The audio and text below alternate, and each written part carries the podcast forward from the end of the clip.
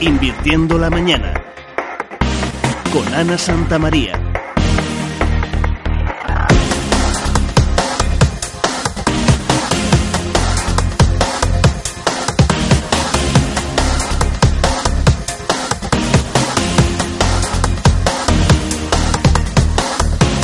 Muy buenos días. La recuperación en España va más rápido de lo esperado. Eso asegura el Fondo Monetario Internacional en su informe sobre perspectivas globales económicas. La razón, un comportamiento especialmente bueno de la demanda interna en el mes de octubre. Recuperación también en lo que se refiere a la tasa de empleo en nuestro país, aunque ojo, porque hay otros datos que también debemos vigilar. Y es que en 2013 hemos conseguido tener menos parados, pero también menos gente trabajando. España cerró el pasado año con 5.896.300 personas desempleadas. Durante ese último trimestre la cifra de parados se redujo en 8.400 personas y en el conjunto del año en comparación con el cierre de 2012 cayó en 69.000. A pesar de que la cifra sigue siendo desorbitada, tiene una parte positiva. Supone el primer descenso interanual de toda la crisis. Pero hay que valorarlo todo junto, junto a otro dato, esa caída imparable de la ocupación. Mientras en Estados Unidos algunos expertos ya hablan de que la América empresarial está en una forma excelente. Es el caso de Jamie Dimon, CEO de JP Morgan Chase. Asegura que en estos momentos el Sol, la Luna y las estrellas se han alineado, ofreciendo un panorama propicio para el crecimiento de las empresas. Nosotros en Onda Inversión no somos astrónomos, pero sí nos fijamos en los datos que se están conociendo en esa principal economía del mundo. Uno de los más importantes ayer, el de Microsoft, que supera previsiones en su BPA y en su beneficio. Además, sus ingresos rebotan un 11,6% en ese segundo trimestre fiscal que confesó al mercado respecto al anterior. Y atención también a Netflix, uno de los mejores resultados de la jornada del día de ayer, aupado por esas buenas cifras de 2013 y por el anuncio de una expansión sustancial en Europa.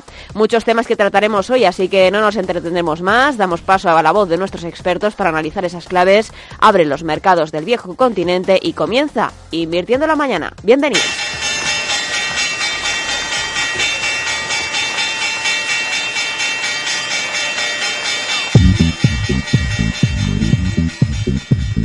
Claves del mercado europeo.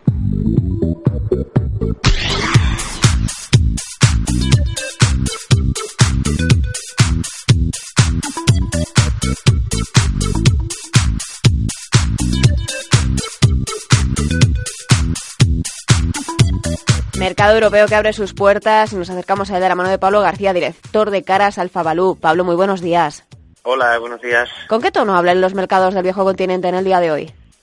Bueno, el mercado español un poquito más flojo, 0,19% abajo, con un Eurostock subiendo un 0,11% y los mercados europeos liderados por la subida del DAX, 0,24%, el CAC francés un 0,19%, Italia un 0,11% arriba, con lo cual el farolillo rojo lo, lo tiene nuestro, nuestro índice selectivo español.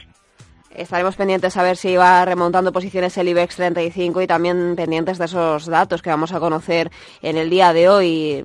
El posible eh, revisión de rating en Alemania por parte de Fitch y esos precios de producción de diciembre en España. Bueno, no, esperamos ningún tipo de cambio de rating. De hecho, Fitch mantenía la AAA Alemania, vamos a ver también para, para Francia, etcétera, pero no creemos que, a pesar de incluso hoy que hemos conocido que la coalición de gobierno en Alemania ha forzado a Merkel a adelantar la edad de jubilación a los 63 años, no olvidemos que la, canciller obligaba a sus socios europeos a, a, retrasarla hasta los 67 años, pero desde luego eso es lo que tiene gobernar en coalición. La verdad es que los datos macro están siendo relativamente o razonablemente buenos, incluso el dato de la EPA de ayer en, eh, del cuarto trimestre en España y las palabras incluso del portavoz adjunto del FMI acerca de la recuperación más rápida de lo previsto el, eh, respecto a las perspectivas globales que publicaba el FMI ya en octubre del 2013. El problema sigue siendo la micro, los resultados, aunque no esperábamos unas grandes mejoras. En el cuarto trimestre, pues los resultados que se están publicando ahora del cuarto trimestre y resultados anuales siguen siendo flojos para Europa. Y este año es el año que esperamos esa recuperación en torno al más 15% en Caracas Alpha Value del eh, BPA europeo y en torno al 24-25% para los BPAs eh, del mercado español. Así que, bueno, esperemos que la tendencia se vaya cambiando. Nuestra expectativa es que eso pueda ir ocurriendo a partir de la primavera, los resultados del primer trimestre que se publicarán en el mes de abril. A partir de primavera, posible cambio de tendencia y también estaremos pendientes a esas palabras de Mario Draghi en el foro de Davos. Hoy ofrecerá un discurso titulado El camino de la crisis hacia la estabilidad. Es al final la meta que persiguen todos los líderes políticos y también eh, nosotros este 2014. Bueno, de hecho Mario Draghi ya avanzaba que la situación económica de la eurozona se asemejaba un poco a la de Estados Unidos hace un año y medio eh, aunque subrayaba un poco la necesidad de seguir manteniendo los esfuerzos presupuestarios para poder centrar el objetivo prioritario del crecimiento de, Europa. Eso, en eso es cierto relativamente, es decir, el ciclo eh, yo no sé si extraordinario, pero crecimientos superiores al 3% que estamos teniendo en el último trimestre de Estados Unidos marcan una tendencia eh, adelantada respecto al ciclo europeo. La historia es que, eh, que, que esté en eh, que Mario Draghi tenga razón y que realmente Europa comience esa senda de crecimiento. La verdad es que las expectativas son, son en ese, en ese tono eh, y los mercados así lo están reflejando. Los activos más interesantes dentro de la asset allocation sigue siendo la renta variable por la ausencia de alternativas eh, con rentabilidades aceptables que ahora está presentando sobre todo la renta fija soberana. Esta semana hemos tenido presentación de resultados en el viejo continente y también seguimos pendientes de ese conflicto de SACIR, eh, que parece que ha firmado un protocolo de negociaciones con esa autoridad del canal como paso previo hacia un acuerdo. Bueno, desde luego el caso de SACIR es un poco complejo. A nivel personal eh, me, da un poco de, grima que, compañías de este tipo y la italiana en peligro pues eh, estén forzando las actividades del canal después de haber conseguido una, un proyecto, un macro proyecto, con unos precios que eran ostensiblemente inferiores a la segunda oferta. Los americanos, algo que es curioso, que, que, ahora se diga que es una oferta de la marca España, eso es rotundamente incierto y falso. Sí afecta a la marca España y todos los contactos que tengo en la zona, pues hablaban de, del mal sabor de boca que está dejando la norteamericana y estaba segunda en, el, en ese proyecto con unos precios que eran 30% superiores a los de SACIR, pues ahora se ve que es una especie de falacia lo que había propuesto el consorcio liderado por SACIR. Dicho esto, el eh, SACIR suele utilizar este tipo de, de, argucias para conseguir los contratos y después consiguen de las entidades públicas que mejoren eh, las condiciones económicas y parece que la autoridad del canal ahora está dispuesta, por lo menos parcialmente, a compensar esos incrementos de costes que comentaba el consorcio. Bueno, la mediación de la Unión Europea parece que ha hecho calado, ¿no? Entonces, obviamente, si entran las autoridades eh, públicas europeas y, por supuesto, las españolas, eh, eso es que está afectando la marca España, si no, eh, sería un conflicto evidentemente empresarial. Así que, no sé, la verdad es que no me, no me hace mucha gracia como, como, como caso internacional de análisis cada vez que recibo quejas de distintos inversores a nivel multinacional sobre compañías como, como SACIS. Y en último lugar, Pablo, me gustaría preguntarle por esos resultados que estamos conociendo también del sector bancario en España. Eh, esta semana hemos conocido Bankinter y Banco Sabadell. Parece que cifras positivas que ya empiezan a apuntar a una recuperación del sector. Mm, efectivamente, las cifras son, en cuanto a calidad, relativamente mejores, aunque hay un cambio en el perímetro de consolidación clarísimo en Sabadell, que ha hecho catapultar las cifras a nivel year on year. Eh, hay una cierta mejora, aunque ya incluso lo comentó la directora financiera de Bankinter, hasta el tercer trimestre de 2014 no vamos a ver mejoras a nivel de NPL, es decir, de los ratios de morosidad. Por lo tanto, no hay que echar las campanas al vuelo, la situación bancaria en España todavía es compleja, es verdad que el Banco Central Europeo, con lo que yo llamo el regalito del carry trade, ha hecho que, por ejemplo, en el caso también de Sabadell, las plusvalías sean extraordinarias a nivel financiero. Eh, sin embargo, todavía el crédito no está fluyendo hacia las economías domésticas y, a las empresas. Si tenemos todavía una incipiente, pero muy ligera recuperación de España, todavía eso no es suficiente como para que los resultados sean espectaculares. Pero no olvidemos que tenemos una base comparable poco exigente. 2013 ha sido un año especialmente malo y llevamos ya tres años decepcionando en cuanto a, los resultados empresariales y a los resultados bancarios. Este año sí, de hecho nuestra apuesta estratégica es estar largos en el sector bancario. Nos ha ido especialmente bien la banca mediana española y he tenido muchas llamadas de extranjeros solicitando interés e información sobre, sobre los bancos españoles, ¿no? Lo que pasa es que llegados a estos niveles, es verdad que en el caso de Lieberman, de Bankia, podemos empezar a tener riesgos de placement y los periodistas, en este caso internacionales, también nos comentaban, ¿no? Esa posibilidad de un placement, sobre todo en el caso de Bankia. Así que, bueno, vamos a ir viendo cómo, cómo evolucionan dentro de la gran banca española. Preferimos a Santander, dentro de la banca mediana El caso de Liberbank ahora nos parece quizás más eh, aceptable a medio plazo, pero como digo, es una apuesta al sector bancario global europeo, Raiffeisen, el austriaco, eh, Commerzbank, eh, incluso Barclays son algunas de las apuestas que nos están funcionando especialmente bien. Apuesta global ese sector financiero con Santander, en el caso español estaremos pendientes a, sus resultados también. Pablo García, director de Caras Alfa Balú, muchas gracias por estar este viernes con nosotros aquí en Onda Inversión y le espero en una semana. Muy bien, muchas gracias. Gracias.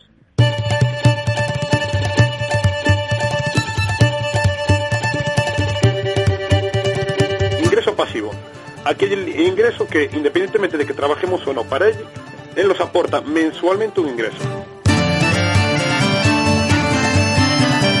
El apalancamiento, que es disponer de más capital del que tenemos mediante préstamo, esa es una arma muy útil a favor.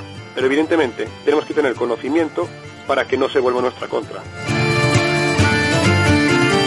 Yo tengo este trabajo seguro, entonces me pueden dar lo que me apetezca porque no va a pasar nada. Entonces luego salta el problema. Hay deudas buenas y las deudas buenas son aquellas que nos van a financiar la compra de activos.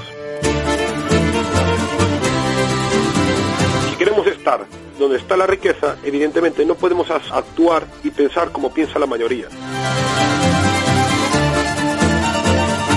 ¿Quiere conocer los secretos de los brokers? ¿Aprender las claves de una inversión responsable? Escuche cada jueves Invertir con Alberto Chan en Onda Inversión.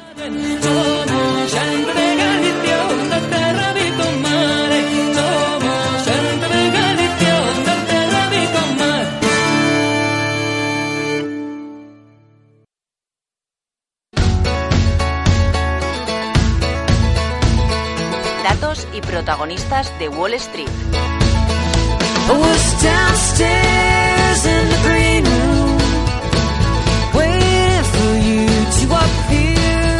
Wall Street que ayer cerraba bajista porque los inversores al final parece que se quedaban con esa excusa de debilidad manufacturera en China. Saludamos a Eduardo Bolinches, director de Bolsa Cas. Eduardo, buenos días. Muy buenos días, Ana. ¿Cómo estamos? Pues todo muy bien. Estamos ahí un poco pendientes de lo que sucede en Wall Street en una semana en la que hemos tenido pocas referencias en terreno macro, muchas en, terreno empresarial y parece, como decimos, que, esa debilidad que podría estar eh, manifestando la economía china desde ese dato de manufacturas, del PMI manufacturero, mm, podía haber sido la excusa para ayer cerrar a la baja. ¿Cree usted lo mismo?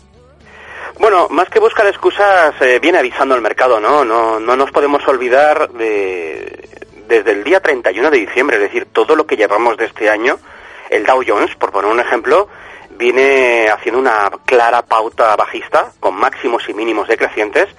Eh, y ayer pues no fue la excepción y vimos ya mínimos por debajo de los anteriores eh, marcados fueron el día 13 de enero en los 12 en los 16.240 y por lo tanto con el mínimo de ayer 16.140 son 200 son puntos perdón 100 puntos por debajo pues ahí lo tenemos otra vez consumado ese nuevo mínimo decreciente no eh, en cuanto a la pauta de máximos también eh, claramente decreciente y una tendencia ya una incipiente tendencia que mm, todavía es pronto para decir que es peligrosa, ¿no? Pero que, queda patente, ¿no? Es, bastante curioso ver cómo aumenta el volumen en las bajadas y, disminuye en las subidas.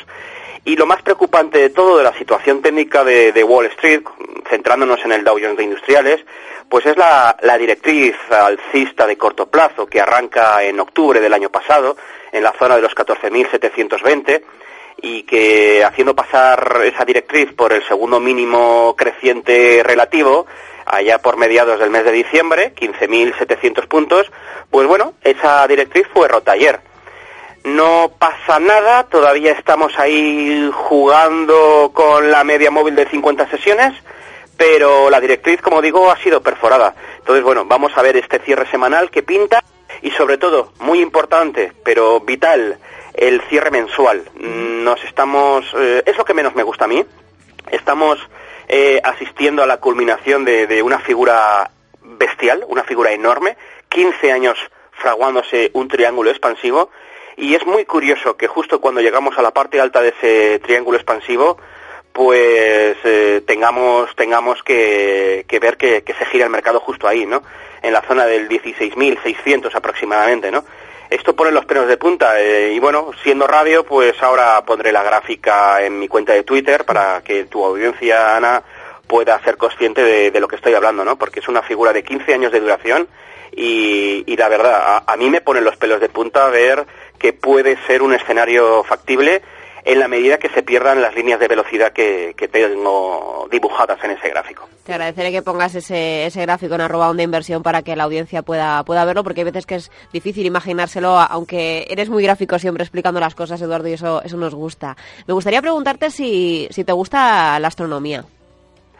¿Me gusta la astronomía? Sí, me gusta no bastante porque falta de tiempo, pero sí, me gusta bastante. ¿Por? Te lo pregunto porque Jamie Dimon, consejero delegado de JP Morgan Chase, ha dicho que el Sol, la Luna y las estrellas se han alineado para que el contexto empresarial en Estados Unidos pues empiece a remontar. No sé si empezamos a mirar ya a los astros a ver si se alinean y, empieza a haber algo de luz al final del túnel o, o los gráficos, como decimos muchas veces, son los que de verdad marcan las tendencias y no tanto bueno, no sé, yo, yo lo único que sé es que me puse corto ayer en JP Morgan.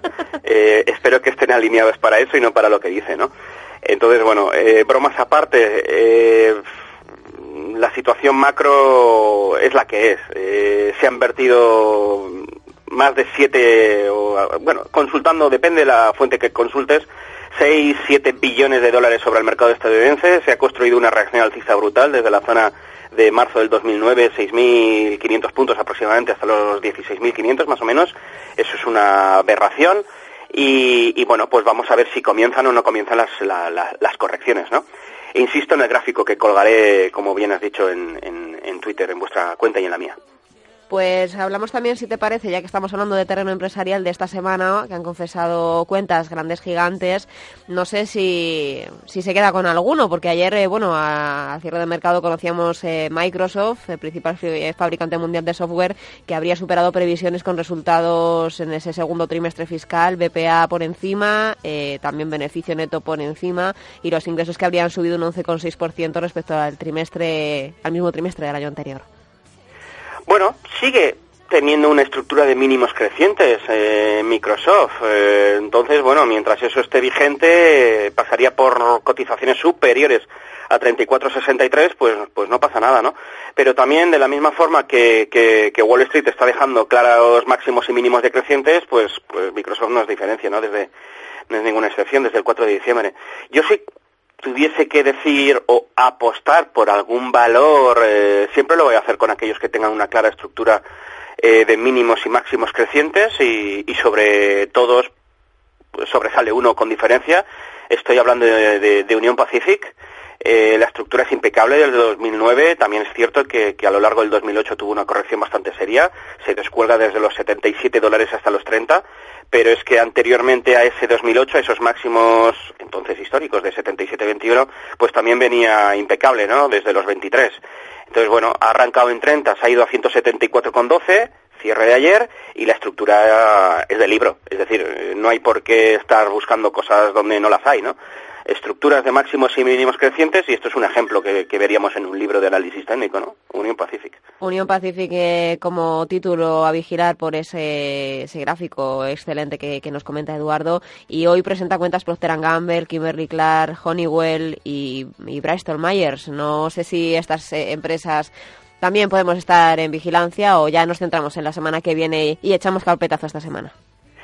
Yo me centro en el cierre semanal, Ana, es bastante importante y, sobre todo preparando ya el cierre mensual y lo siento, pero vuelvo a hacer referencia a ese gráfico brutal que, que la gente, los traders tienen muy, muy en cuenta, ¿no? En mm. Estados Unidos y aquí, pues, pues no, aquí nos estamos dejando llevar por, por, por esta eh, complacencia, esta ausencia de miedo, eh, inclusive el propio VIX, ¿no? Que, que, que apenas subió un 7% ayer, pero, pero no es nada, estamos cotizando todavía por debajo de 14 puntos, ¿no? O sea, no, no, no, hay, no hay miedo alguno, seguimos pensando que, que papá Estado o el tío de la FED está ahí detrás y, que no pasa nada. La próximo constipado que tenga Wall Street aparecerán con, con, otra medida, ¿no? De la forma que sea. Entonces, bueno, esto, pues eh, yo siempre suelo pensar lo mismo. Cuando, cuando todos estamos en el mismo lado del barco, pues, pues suele zozobrar, ¿no? Eh, pues para ello me estoy preparando, tomando algunas posiciones bajistas ya, como, como he comentado antes, ¿no? Ayer eh, JP Morgan, eh, buscando ya el lado corto de, los índices estadounidenses, con la ventaja de que hay poco que perder, porque las, las, resistencias históricas y por lo tanto mis stop loss están muy cercanos, y mucho que ganar si se cumple ese escenario de ese triángulo expansivo, ¿no? Brutal de 15 años de duración. Por lo tanto, por ahí van mis ojos, más allá de lo que puedan pasar con valores particulares, que ya sabemos lo mismo, que están intentando maquillar, luciendo resultados, pero están pinchando en ingresos, ¿no? Es lo de siempre, o sea, la manipulación es, vera, es, es, es atroz, ¿no? Y por lo tanto, eh, por ahí tampoco tengo yo, personalmente, vamos, mucho interés, ¿no? Vamos a seguir con las aspirinas entonces en el, en el bolsillo de atrás. Eduardo Bolinches, director de Bolsa Cas, muchas gracias por estar un viernes más con nosotros aquí en Onda Inversión y esperamos ese gráfico en nuestro Twitter. Ahora mismo lo pongo en cuestión de un minuto, ¿de acuerdo? Venga, gracias. A todos. Igual.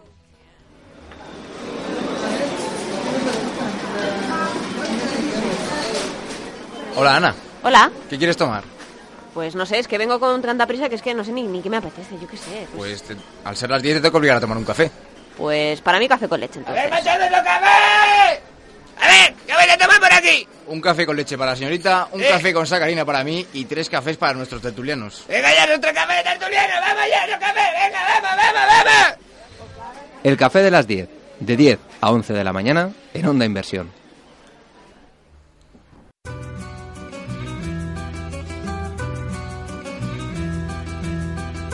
Crónica Latinoamericana.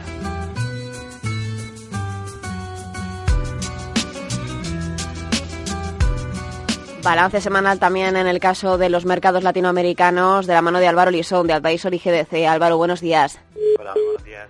Hablamos de un balance semanal en los mercados latinoamericanos en donde, sin lugar a dudas, eh, tiene mucho peso, si valga la redundancia, el peso argentino, porque estábamos pendientes de él desde el arranque de, de esta semana y parece que sigue dando que hablar y sigue dando preocupación.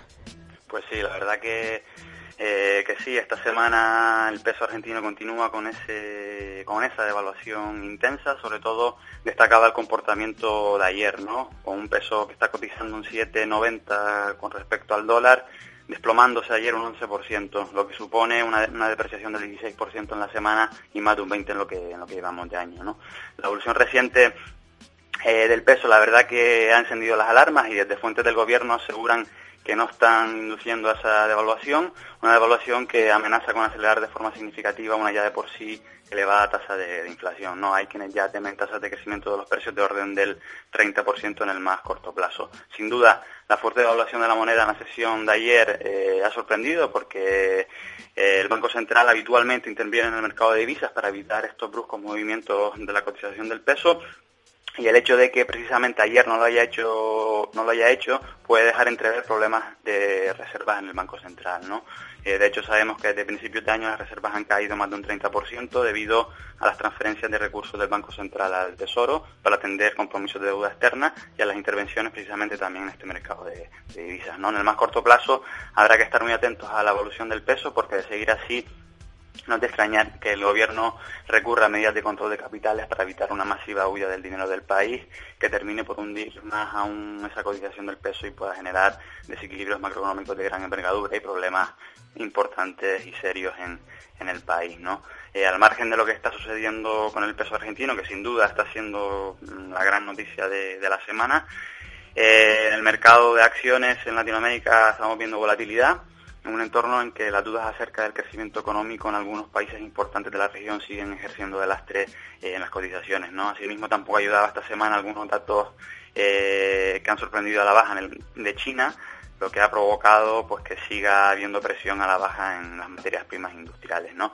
En resumen, el índice general de la Bolsa de Chile y el MERVA de argentino eh, se llevan la peor parte con una corrección semanal que ronda el punto porcentual. ¿no? Y si hacemos balance del año, en estas eh, escasas cuatro semanas del, eh, del año, destacar que el BOESPA cae más de un 4% y se consolida como el peor índice de la región estas semanas que, que como digo, llevamos de año. ¿no? Tendremos que estar pendientes a ver si continúan la tendencia o por fin empiezan a, remontar. En la actualidad eh, macroeconómica tenemos a ese Fondo Monetario Internacional que va lanzando previsiones eh, bastante positivas para, para todas las regiones para este 2014 y también eh, creo que Colombia ha dado noticias bastante optimistas esta semana.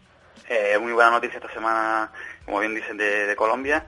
el gobierno realizaba una emisión de deuda eh, que lograba colocar por 2.000 millones de dólares en bonos a 30 años. ¿no? Eh, es una gran noticia porque supone la mayor colocación de deuda por un país de América Latina con títulos soberanos a un plazo de vencimiento tan, tan largo, ¿no?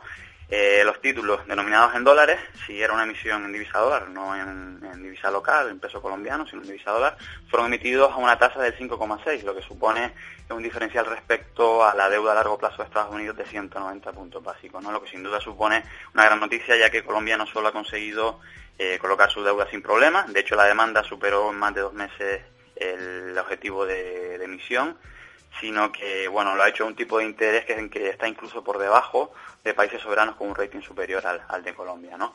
Una respuesta muy buena del mercado a la misión del país colombiano, muy positiva, como digo, y que está en línea con las buenas perspectivas para la economía del país, donde destaca eh, una mejora significativa de las cuentas externas y la dinámica positiva que estamos observando en su deuda pública, que bueno cerraba el año con el año 2013, perdón, con un ratio de deuda sobre el PIB de apenas un 37%, ¿no?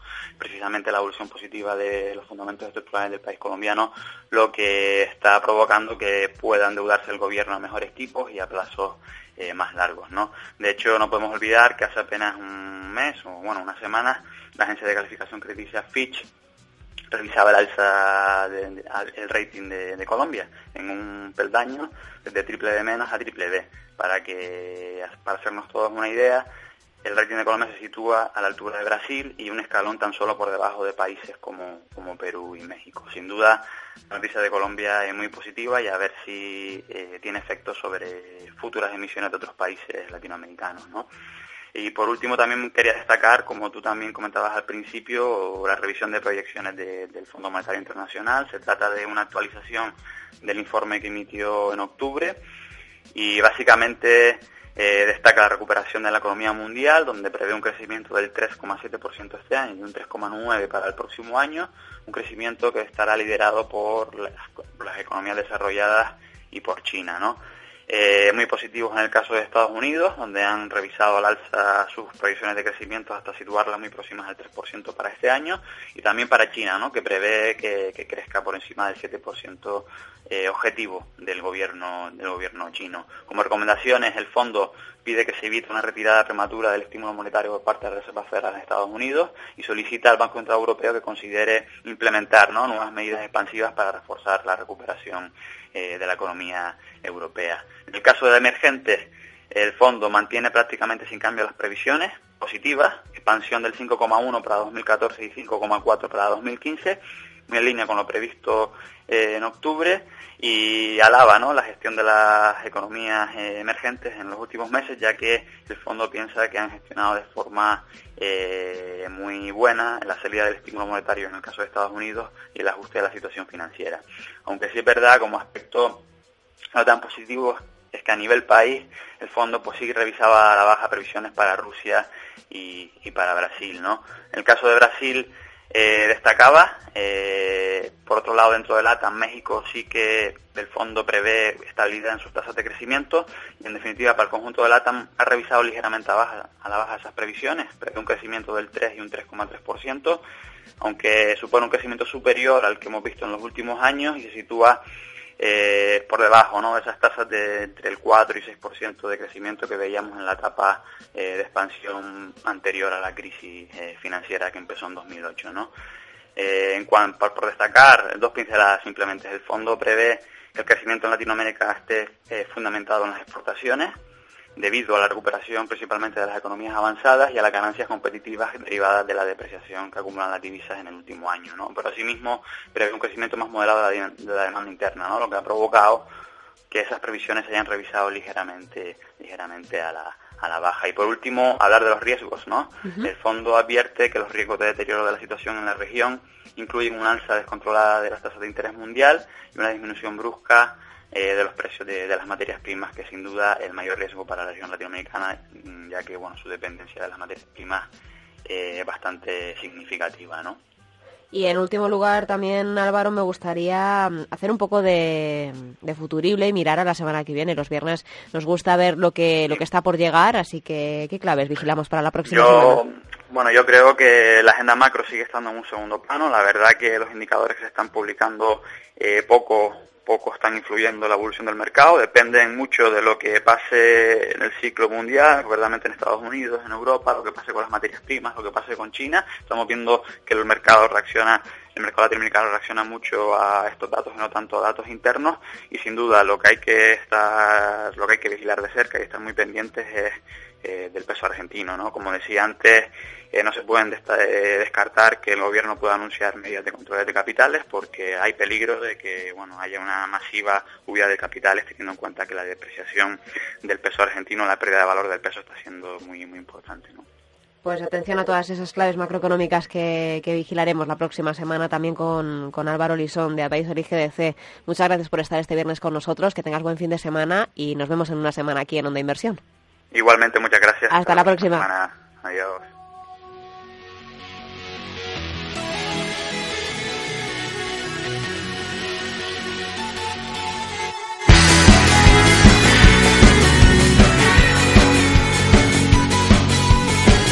Abro la puerta de mi ático, vuelvo del trabajo, me pongo cómodo, soy práctico, fuera los zapatos.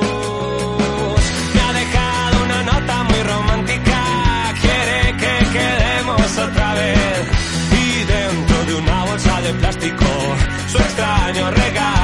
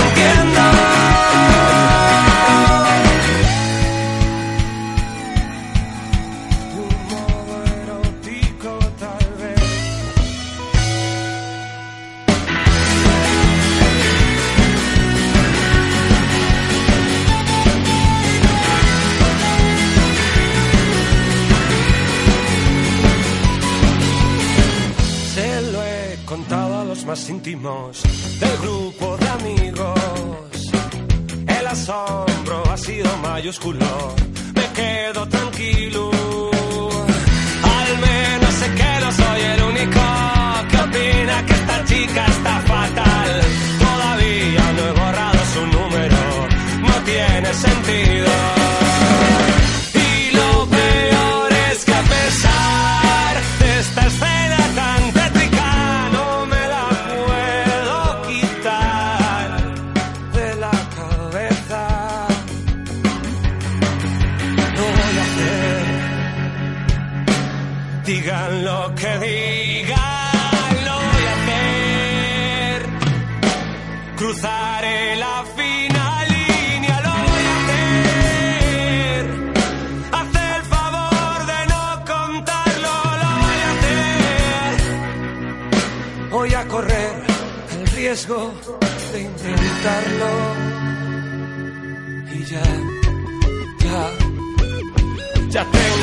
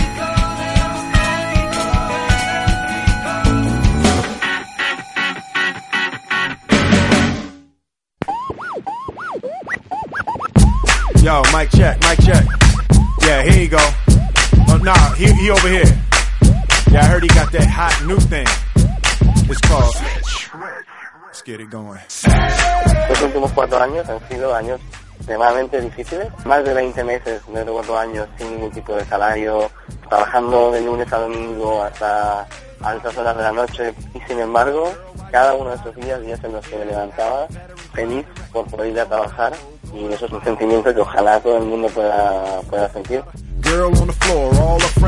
Lo vemos súper claro porque también queremos gente joven y decimos, bueno, es que no tienen trayectoria profesional, pues que tienen que venir y venderse y comerse el mundo, porque además, y encima como emprendedores, o sea, queremos gente a nuestro lado que tenga las mismas ganas de nosotros de sacar esto adelante. Muchísimas gracias por invitarnos, por los ánimos a seguir y, y por poder compartir con todos vosotros lo que, la labor que estamos haciendo y sobre todo animar a todos los demás a llevar adelante sus proyectos porque merece la pena despertarse cada día con esa ilusión.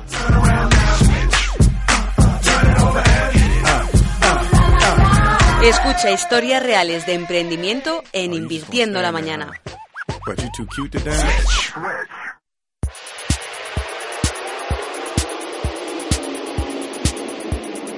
Tiempo de análisis.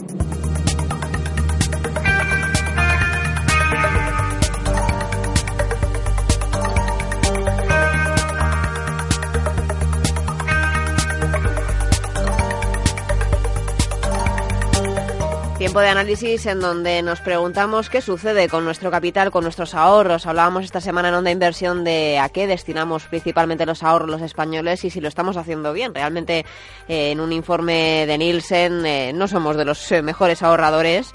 No sé qué tal ahorradores José María Luna, director de análisis de Profin. José María, buenos días. Hola, Kay, muy buenos días. ¿Qué tal ahorrador Bueno, somos? intentamos- eh, eh, eh, yo creo que mm, mejor que ahorrador, que, que ya nos cuesta llegar a, a fin de mes como a todos, quizás soy mejor eh, intentar sacar plusvalía a mis ahorros, ¿no? Es decir, intentar casi multiplicar los, pene- los, paces- los, los- los panes y los peces, ¿no? Sí. Que no es fácil a veces, ¿no? Pero yo creo que soy, se me da mejor eh, eh, colocar bien esos ahorros más que lo que es el, el- el propio ahorro eh, final, ¿no? Ya se encargan los impuestos, ya se encarga, bueno, pues la vida misma, incluso hasta la familia, de, de- de dejar esos ahorros eh, bastante, bastante limitados, ¿no? Es que era sorprendente escuchar escucharles las conclusiones que sacaban de 60 países y los españoles pensábamos en el corto plazo. Lo que hablábamos muchas veces usted y yo, que muchas veces mm, el tema de la jubilación, buah, falta mucho. El tema de, bueno, voy a ahorrar para, yo qué sé, para alguna cosa de largo plazo como pueda ser la universidad de mis hijos, que todavía no los tengo, tampoco entra en mis planes. Cuando llegue, pues ya lo afrontaré y así vamos. Sí, efectivamente, es muy, de todas formas es muy español o muy latino, ¿no? Sí. No somos personas muy previsoras, como puede ocurrir con, el- con países del, del norte de Europa, ¿no? Que en ese sentido, pues eh, se planifican mucho más. De hecho, la planificación financiera se da, eh, es mucho más extensible, como ya digo, en los países, por ejemplo, anglosajones, que lo que ocurre aquí en España, que efectivamente, pues es, eh, vamos muy a lo, a lo inmediato. Y efectivamente es un error, es un error porque una forma de, de poder cubrir mm, imprevistos que vayan surgiendo a lo largo de nuestra vida y que siempre van a verlos, o sobre todo de cara a, objetivos a cumplir mucho más a largo plazo, pues la forma de poder eh, descansar o cubrir esos, esos imprevistos eh, positivos o negativos, la mejor forma no solo es ahorrar, que insisto, eh, ya con toda la presión fiscal que sufre el ciudadano medio es, es- es tremenda, pero sobre todo es sí ocuparnos y preocuparnos de que ese poco ahorro esté al menos eh, bien invertido y no esté en sitios que o podamos perder o que la rentabilidad al final sea muy baja, ¿no? Que es, yo creo que es una de las asignaturas también pendientes, ¿no? Que no solo que no ahorremos o ahorremos muy poco, sino sobre todo la gran asignatura pendiente todavía que nos queda en el caso de España es que al final compramos lo primero que nos ofrecen, ¿no? Y yo siempre digo lo mismo, ¿cuánto tiempo tardamos en comprarnos un, un móvil o una casa o un coche? Eh, buscamos, preguntamos, eh, visitamos tres veces el concesionario, eh, al final tomamos la decisión, es decir, nos tomamos nuestro tiempo. ¿Por qué no hacemos eso mismo con nuestros ahorros? Eh, yo creo que eh, eso es una enorme asignatura pendiente que, bueno, pues que, vamos a tratar de corregirla, ¿no? Hablamos muchas veces de dónde depositar entonces ese dinero para, para el futuro e intentar buscar esas rentabilidades y muchos bancos nos venden depósitos. Eh, mm, ¿Deberíamos apostar por ese tipo de productos o hay algún fondo que realmente me, me pueda usted recomendar que diga, oye Ana, este es de verdad un producto que es seguro, que, que te va a dar muchísimas mejores rentabilidades y que, y que yo estoy viendo la evolución que tiene y creo que, que merece la pena? Pues sí, la verdad es que es una pregunta muy recurrente, ¿no? Eh, sobre todo a tenor de cómo están venciendo los, los, los, depósitos y cada vez esos depósitos bancarios tienen una rentabilidad más baja después de la recomendación dada por el Banco, el Banco de España. Pero vamos, eso es extensible también a los fondos garantizados, que recuerdo que la semana pasada también hablábamos de ello, con un vencimiento de más de 14.000 millones de, de, euros para este, para este ejercicio del 2014, ¿no? Miren ustedes, yo creo que la opción la opción, esto es muy importante, que le quede a todo el mundo claro, la opción eh, de ese depósito que nos vence o el depósito que nos están ofreciendo no es o bien un, otro fondo garantizado y tampoco es un fondo de objetivo de rentabilidad. Y no lo es porque la rentabilidad de ese fondo garantizado o de objetivo de rentabilidad es muy baja y además el dinero va a estar cautivo. En el caso de los depósitos, yo eh, podría tener, y de hecho tengo algo de mi liquidez eh, invertida en depósitos, sobre todo para los gastos más inmediatos, pero no es el único producto, insisto, por la baja rentabilidad. ¿Cuáles son las alternativas? Pues la alternativa, desde nuestro punto de vista, son los fondos de inversión. Los fondos de inversión o determinados fondos de inversión que ahora trataré de explicar, pero sobre todo por tres motivos. Uno, por la liquidez. Los fondos de inversión en cualquier momento puedo deshacerlos y convertir esa inversión en dinero, en dinero contante y sonante. En segundo lugar, por la fiscalidad, porque tiene una mejor fiscalidad que los depósitos o que lo que pueden ofrecer, por ejemplo, la inversión directa en renta fija. Y también, sin duda alguna, porque lo que los productos que voy a ir citando ahora creemos que para este 2014 van a ofrecer un retorno, una rentabilidad superior a la que están ofreciendo ahora mismo los depósitos bancarios. Tienen ustedes ideas.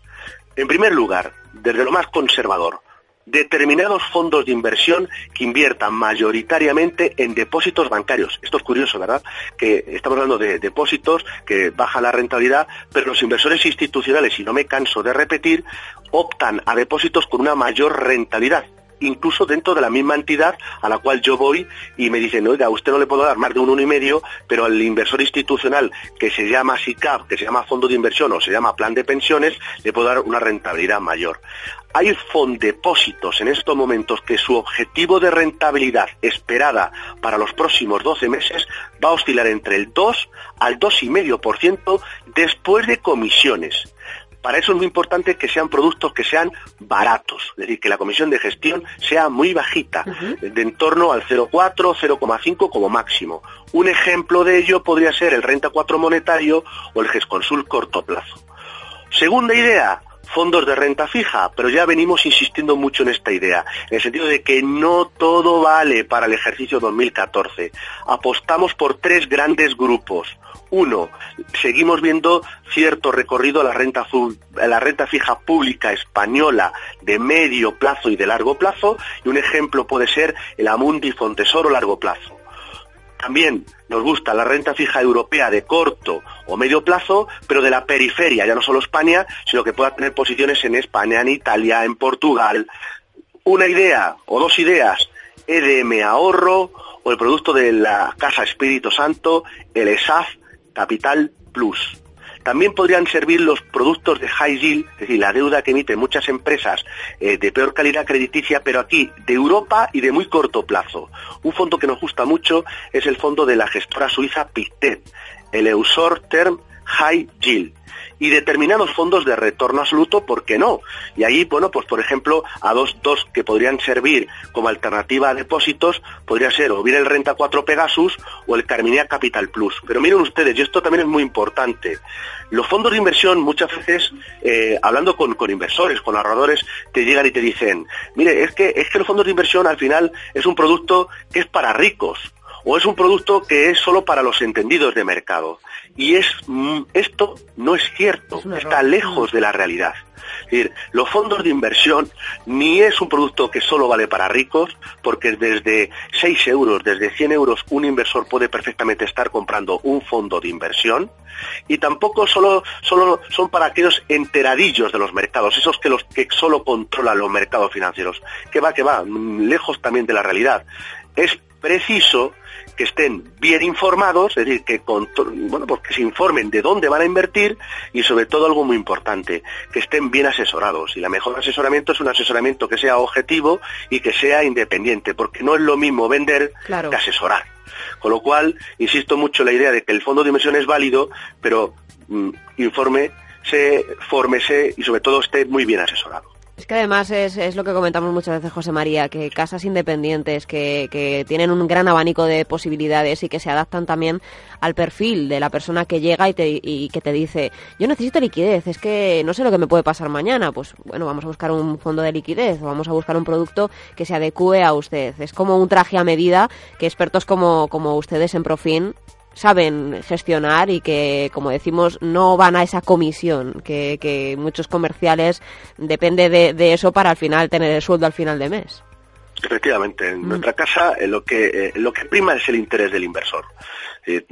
Eh, como bien como bien apunta, hacemos el traje a la medida y tenemos muy en cuenta el perfil de riesgo, por supuesto, el plazo de la inversión, sin duda alguna, pero lo que buscamos es que escuchamos mucho al ahorrador, al inversor, qué es lo que necesita, qué busca con su capital, qué, qué, qué objetivo pretende alcanzar con el dinero y, por supuesto, teniendo en cuenta esos imprevistos que puedan ir surgiendo. Pero lo que prima, sin duda alguna, es que ese traje le sirva. Y como a mí me pasa, como podemos engordar o podemos también adelgazar, es decir, como cambian las circunstancias del mercado, para eso es muy importante que su asesor, en este caso, como puede ser Profin, como asesor financiero independiente, adapte su patrimonio, su cartera de productos de ahorro de inversión a las nuevas circunstancias que vayan surgiendo en los diferentes mercados financieros. Si hace dos, tres años era muy importante tener renta fija corporativa en cartera y, por ejemplo, de deuda norteamericana, ya vimos el año pasado que se podía llegar a perder y este año no hay que tenerla. Bueno, pues ese traje a la medida,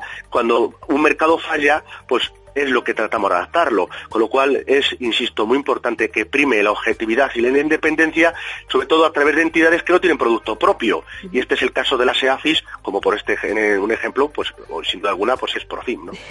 Hablamos también de de fondos que, que invierten en, en compañías. Eh, no sé si es eh, interesante en un momento como este. Hay eh, muchas recomendaciones de expertos que hablan de, de, una recuperación empresarial en este 2014 muy fuerte en determinados sectores, sobre todo.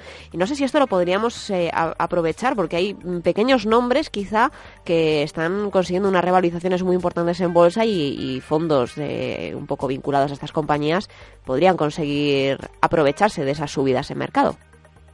Sin duda alguna. Vamos a ver, nosotros ahora mismo creemos que eh, hay que estar en renta variable, ¿de acuerdo? Salvo que tengamos un perfil de riesgo muy conservador, que, no queremos que tengamos mucho miedo a, la bolsa, pero yo creo que hay eh, oportunidades tanto las grandes compañías, pero también hay nicho en las pequeñas y medianas compañías, ¿no? De hecho, nosotros estamos recomendando fondos de inversión que, que, sean productos que puedan tener en cartera eh, empresas de pequeña y mediana capitalización.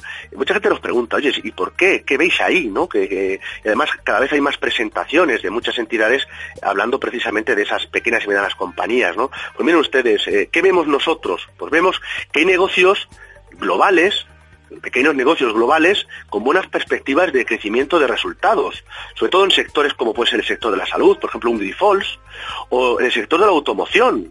vemos que las ventas de vehículos en Europa están aumentando, como ya ocurría desde hace meses en el caso de Estados Unidos. Pues empresas de pequeña capitalización que se pueden estar aprovechando, empresas que pueden estar fabricando, qué sé yo, eh, eh, bueno, pues todo lo que es la pintura de, un coche, ¿no?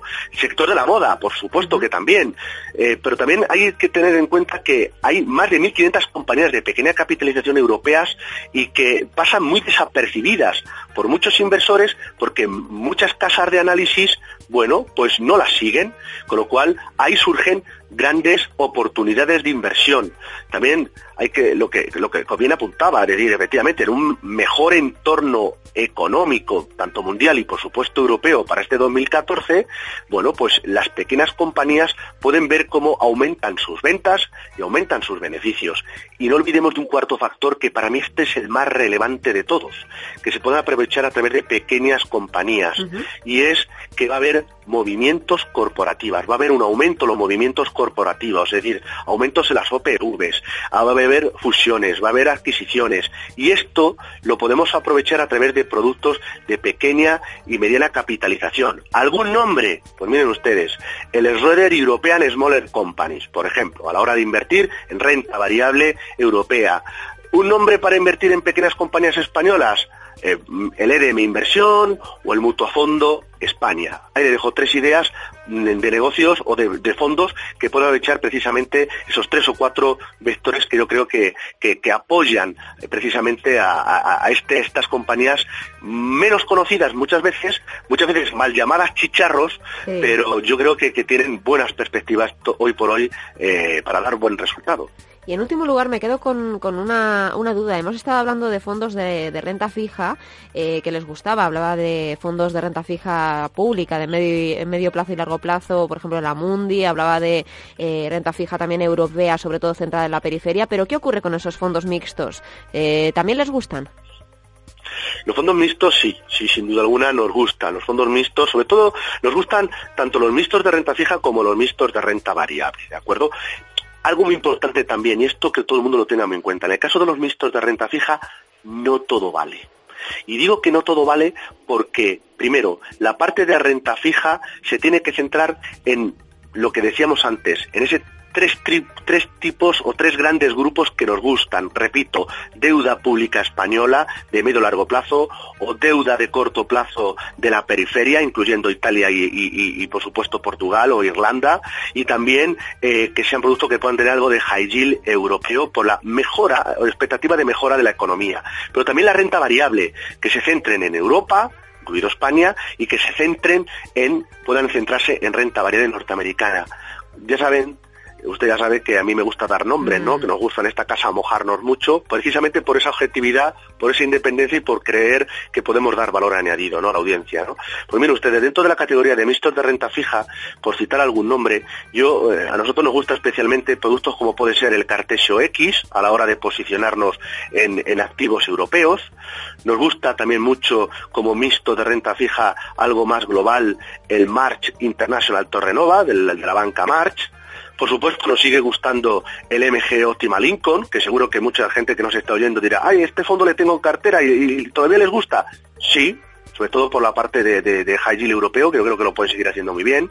Pero por citar otros dos fondos mixtos que pueden hacerlo eh, especialmente bien, eh, sobre todo ya con un sesgo más, eh, que tenga algo más de renta variable, quédense con estos dos nombres.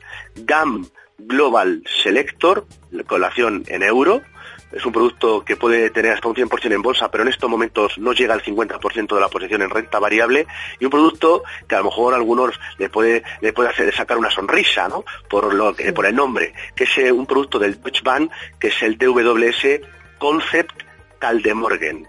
Bueno, pues este producto de Klaus Caldemorgen, de ahí viene el nombre, que es un señor que lleva, bueno, ya pinta canas, bastante canas, lleva muchos años gestionando los mercados de bolsa. Es un producto que en estos momentos pues tiene en torno a un 35% de renta variable. Ha ido bajando el peso de bolsa precisamente ante la subida de los mercados porque espera unas ciertas correcciones y quiere comprar, pero quiere comprar cuando el mercado haya corregido y alternativas o ideas que estén baratas. Pues José María Luna, director de análisis de Profim, muchas gracias por darnos esos nombres propios. Ya sabe la audiencia que en el podcast que vamos a colgar después en nuestra página web, en ondainversión.com, tendrá todos esos nombres, porque hay veces que qué difícil, ¿verdad?, pillarlos al tiempo que vamos hablando, aunque lo, hablamos despacito y lo repetimos, pero es que son nombres complicados. Y si tienen dudas, ya tienen ahí a los expertos de Profim para poder consultarles y sacar el máximo partido a su dinero. Pues muchísimas gracias, ha sido un placer, les deseo a todos un feliz fin de semana y que bueno, pues que, las carteras sigan funcionando y evolucionando bien. Así es, José María Luna, muchísimas gracias y nos vemos en una semana. Estupendo. Hasta, la, próxima.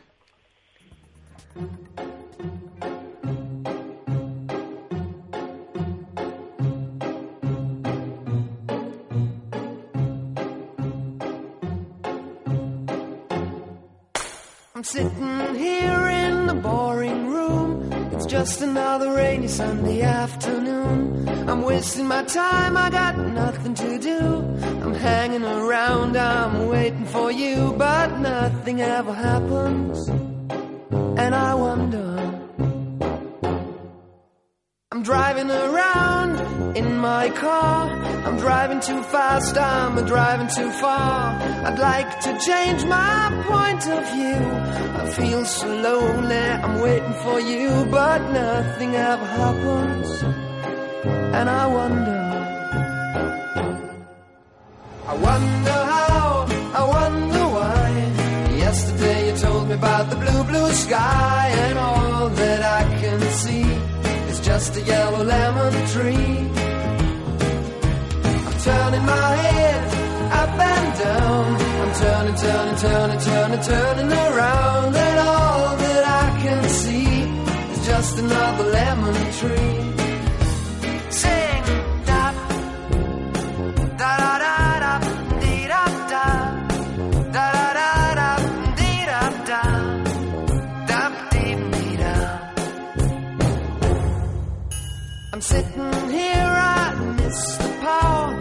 Like to go out, taking a shower, but there's a heavy cloud inside my head. I feel so tired, put myself into bed. Well, nothing ever happens, and I wonder. Isolation is not good for me. Isolation. I don't want to sit on a lemon tree. I'm stepping around in the desert of joy. Maybe anyhow I'll get another toy and everything will happen. And you wonder. I wonder how, I wonder why. Yesterday you told me about the blue, blue sky, and all that I can see is just another lemon tree. Turning my head up and down, turning, turning, turning, turning, turning around, and all that I can see is just a yellow lemon tree. And I wonder, wonder, I wonder how, I wonder why. Yesterday you told me about the blue, blue sky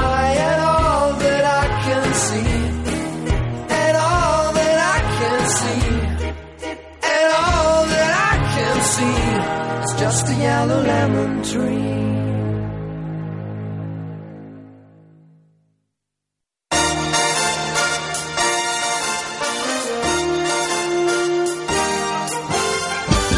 Eh, conductor, ¿quiere hacerme el favor de quitar estos periódicos del asiento? Eh, un momento. ¿Qué está haciendo usted? eh? ¿Que por qué tira los periódicos? ¿Qué tiene contra ellos? ¿Contra los periódicos? No, es una larga historia, amigo mío. Nunca me ha gustado sentarme encima de ellos. Siempre que puedo lo evito. Un día lo hice y los titulares se reprodujeron en el fondo de mis pantalones. Créame, es rigurosamente cierto. Nadie compró periódicos aquel día. oknoticias.com. Informaciones positivas en la red.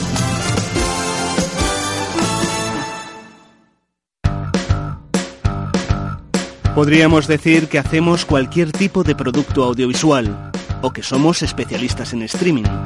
También podríamos convencerte de que tenemos el mejor sistema del mercado para hacer casting. Eso sin olvidar los múltiples sets y platos preparados para cualquier tipo de grabación o evento. Podríamos decirte eso y mucho más, pero en realidad lo que mejor podemos hacer por ti es invitarte a que lo veas. lasombraproducciones.com. Mucho más que una productora.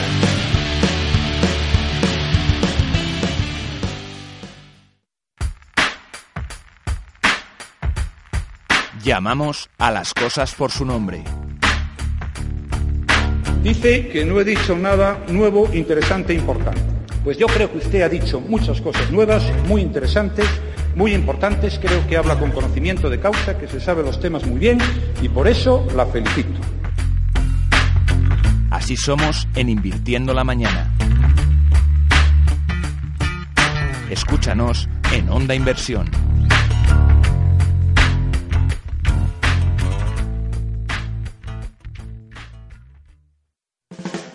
Yo en la publicidad empecé como, supongo, como todo el mundo, trabajando gratis y más horas con reloj. Queremos que cada euro que pongan en, en comunicación sea más eficaz. La plenitud como profesional consiste en sustituir el futuro por el presente. El éxito ya lo tienes, ahora te falta el reconocimiento. No puedes fracasar a no ser que dejes de intentarlo. Onda CRO, tu social media radio. Las redes sociales son un invento del gobierno americano, de la CIA, para tener a la gente controlada. ¿Qué me estás diciendo? Por favor. Pero te estoy diciendo que son un peligro. Tú sales una noche a tomarte una copita con tu compadre por ahí, te relías un poquito y al día siguiente estás tú en el Facebook, en el 20 ahí con la corbata en la frente. Tú tienes que amordarte a las nuevas tecnologías y estás ahí en internet enterándote de la noticia. También es verdad. Además que internet es cierto que tiene sus rollos. Tiene sus cosas, mira, te enteras de, de los entresijos de Rocío, de la última, de la de lo último en la Semana Santa. Eso es progresar. Pero hay que progresar en la vida en todos los aspectos. Igual que apuntarse ahí a las últimas tecnologías, bien apuntado, bueno, que tú te enteres de todo. En ondacro.com, atrapados en las redes.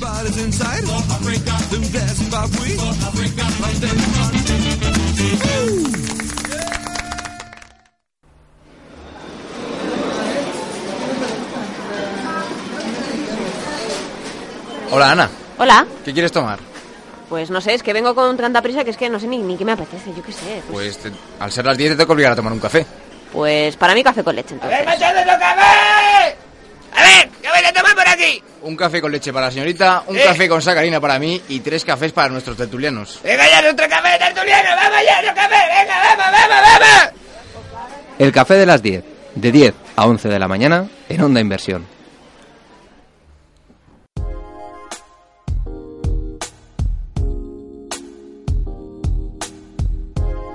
El café de las 10.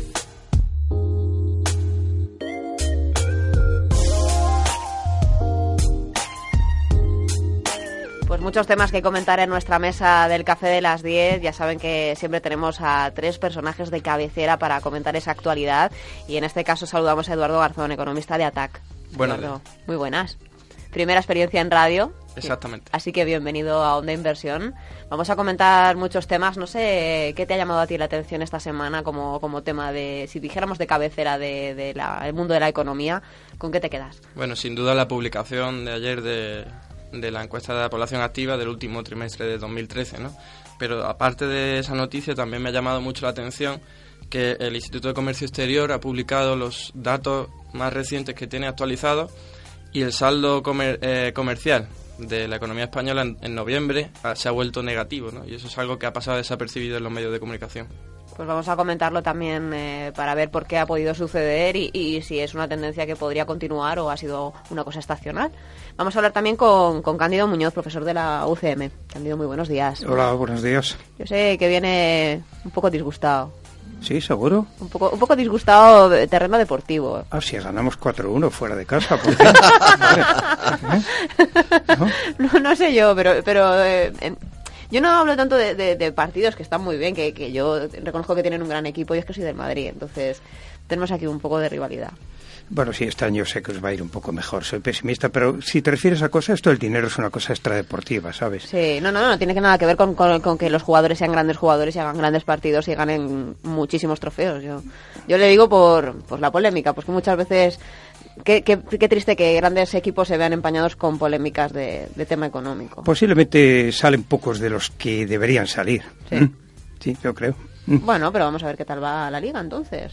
Bueno, bien, ya te digo, yo este año estoy disfruté mucho con el Barça Atleti. Voy a sufrir. Ah, vale, vale. Muy bien.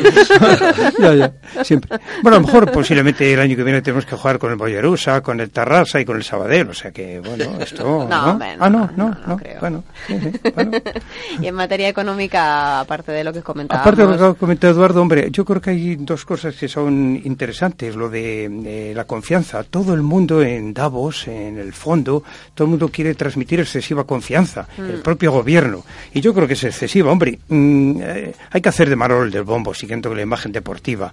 En las autoridades, si dicen que esto va mal, pues empeorará. Y están haciendo Marol del bombo. Pero las cosas son muy delicadas en España. Yo siempre he dicho y siempre insisto, no hay que creer ninguna previsión, y tampoco las mías, que España no mete dos millones y medio de personas a trabajar de aquí al 2020. Entonces vamos tenemos un grave problema. Y creo que Ese nos está- optimismo quizá es eh, intentan dar una sensación de, de mejora, de, de la que la cosa va arrancando, ¿no? Como si fuera un motor que estamos poniendo a ralentí, ¿verdad? Exacto. Pero, pero claro, hay veces que, que, que patinan. Comentábamos con, con Christine Lagarde eh, Sí. que ya estábamos en situaciones previas a, a la crisis, que ya estábamos totalmente recuperados, sí, sí. No, lamentable, lamentablemente. Ojalá. No, Ti- tienen que hacerlo. sí. Esto Keynes ha hablado mucho de que los empresarios se mueven por lo que llamaban los espíritus animales. Es decir, la, la motivación que tienes para hacer las cosas. Y, hombre, diciendo esto, alguien que decía, bueno, ¿pongo la peluquería o no la pongo? Oye, que parece que la cosa se anima. Pongo la peluquería, me animo. Pero, en fin, yo creo que estamos mucho en Manolo del bombo y muy poco en las reformas auténticas que, que hay que hacer, lamentablemente. Y se ha parado, claro. Una vez que dice, hemos salido de la recesión, las tímidas reformas ya se han parado. Pues eh, así no salimos, ¿eh? O sea, esto ha sido una llamada a la comodidad. Hay que continuar con esas reformas, hay Sí. que continuar luchando y buscando ese crecimiento, mm, pero con cifras, como decíamos, más realistas. Sí, Intentando sí. apoyarse de verdad en datos. Comentaba lo del comercio exterior. Sí, sí, es que sí, Es así, sí. es que... Sí, que eso es así. Fíjate, es que España en, en siglo y medio solo ha tenido 14 veces saldo comercial positivo. O sea, que es que es una economía que ha vivido hacia adentro. Es decir, que tenemos un capitalismo Tenemos un muy, problema ahí. muy, y muy relacionado todo con el Estado. Claro, pero y tú fíjate en la prensa qué empresas salen, las eléctricas, las telefónicas, los bancos y esos empresarios que están vendiendo a Alemania con competidores de Italia, de Japón, de Brasil.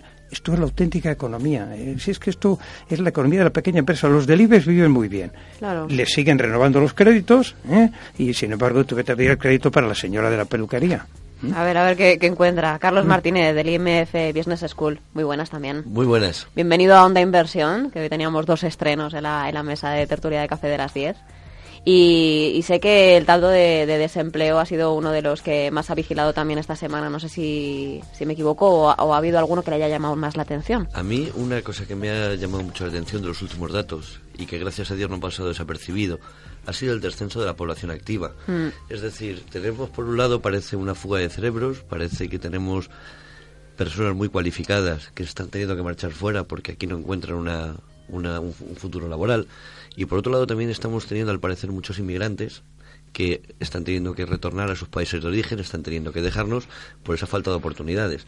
Entonces, como bien decíais antes, parece que todas esas cifras macroeconómicas, todos esos datos alentadores, todas esas recomendaciones del Fondo Monetario Internacional, etcétera, todavía no han llegado a la a, las personas todavía la gente no está viendo esos eh, esos signos de mejoría.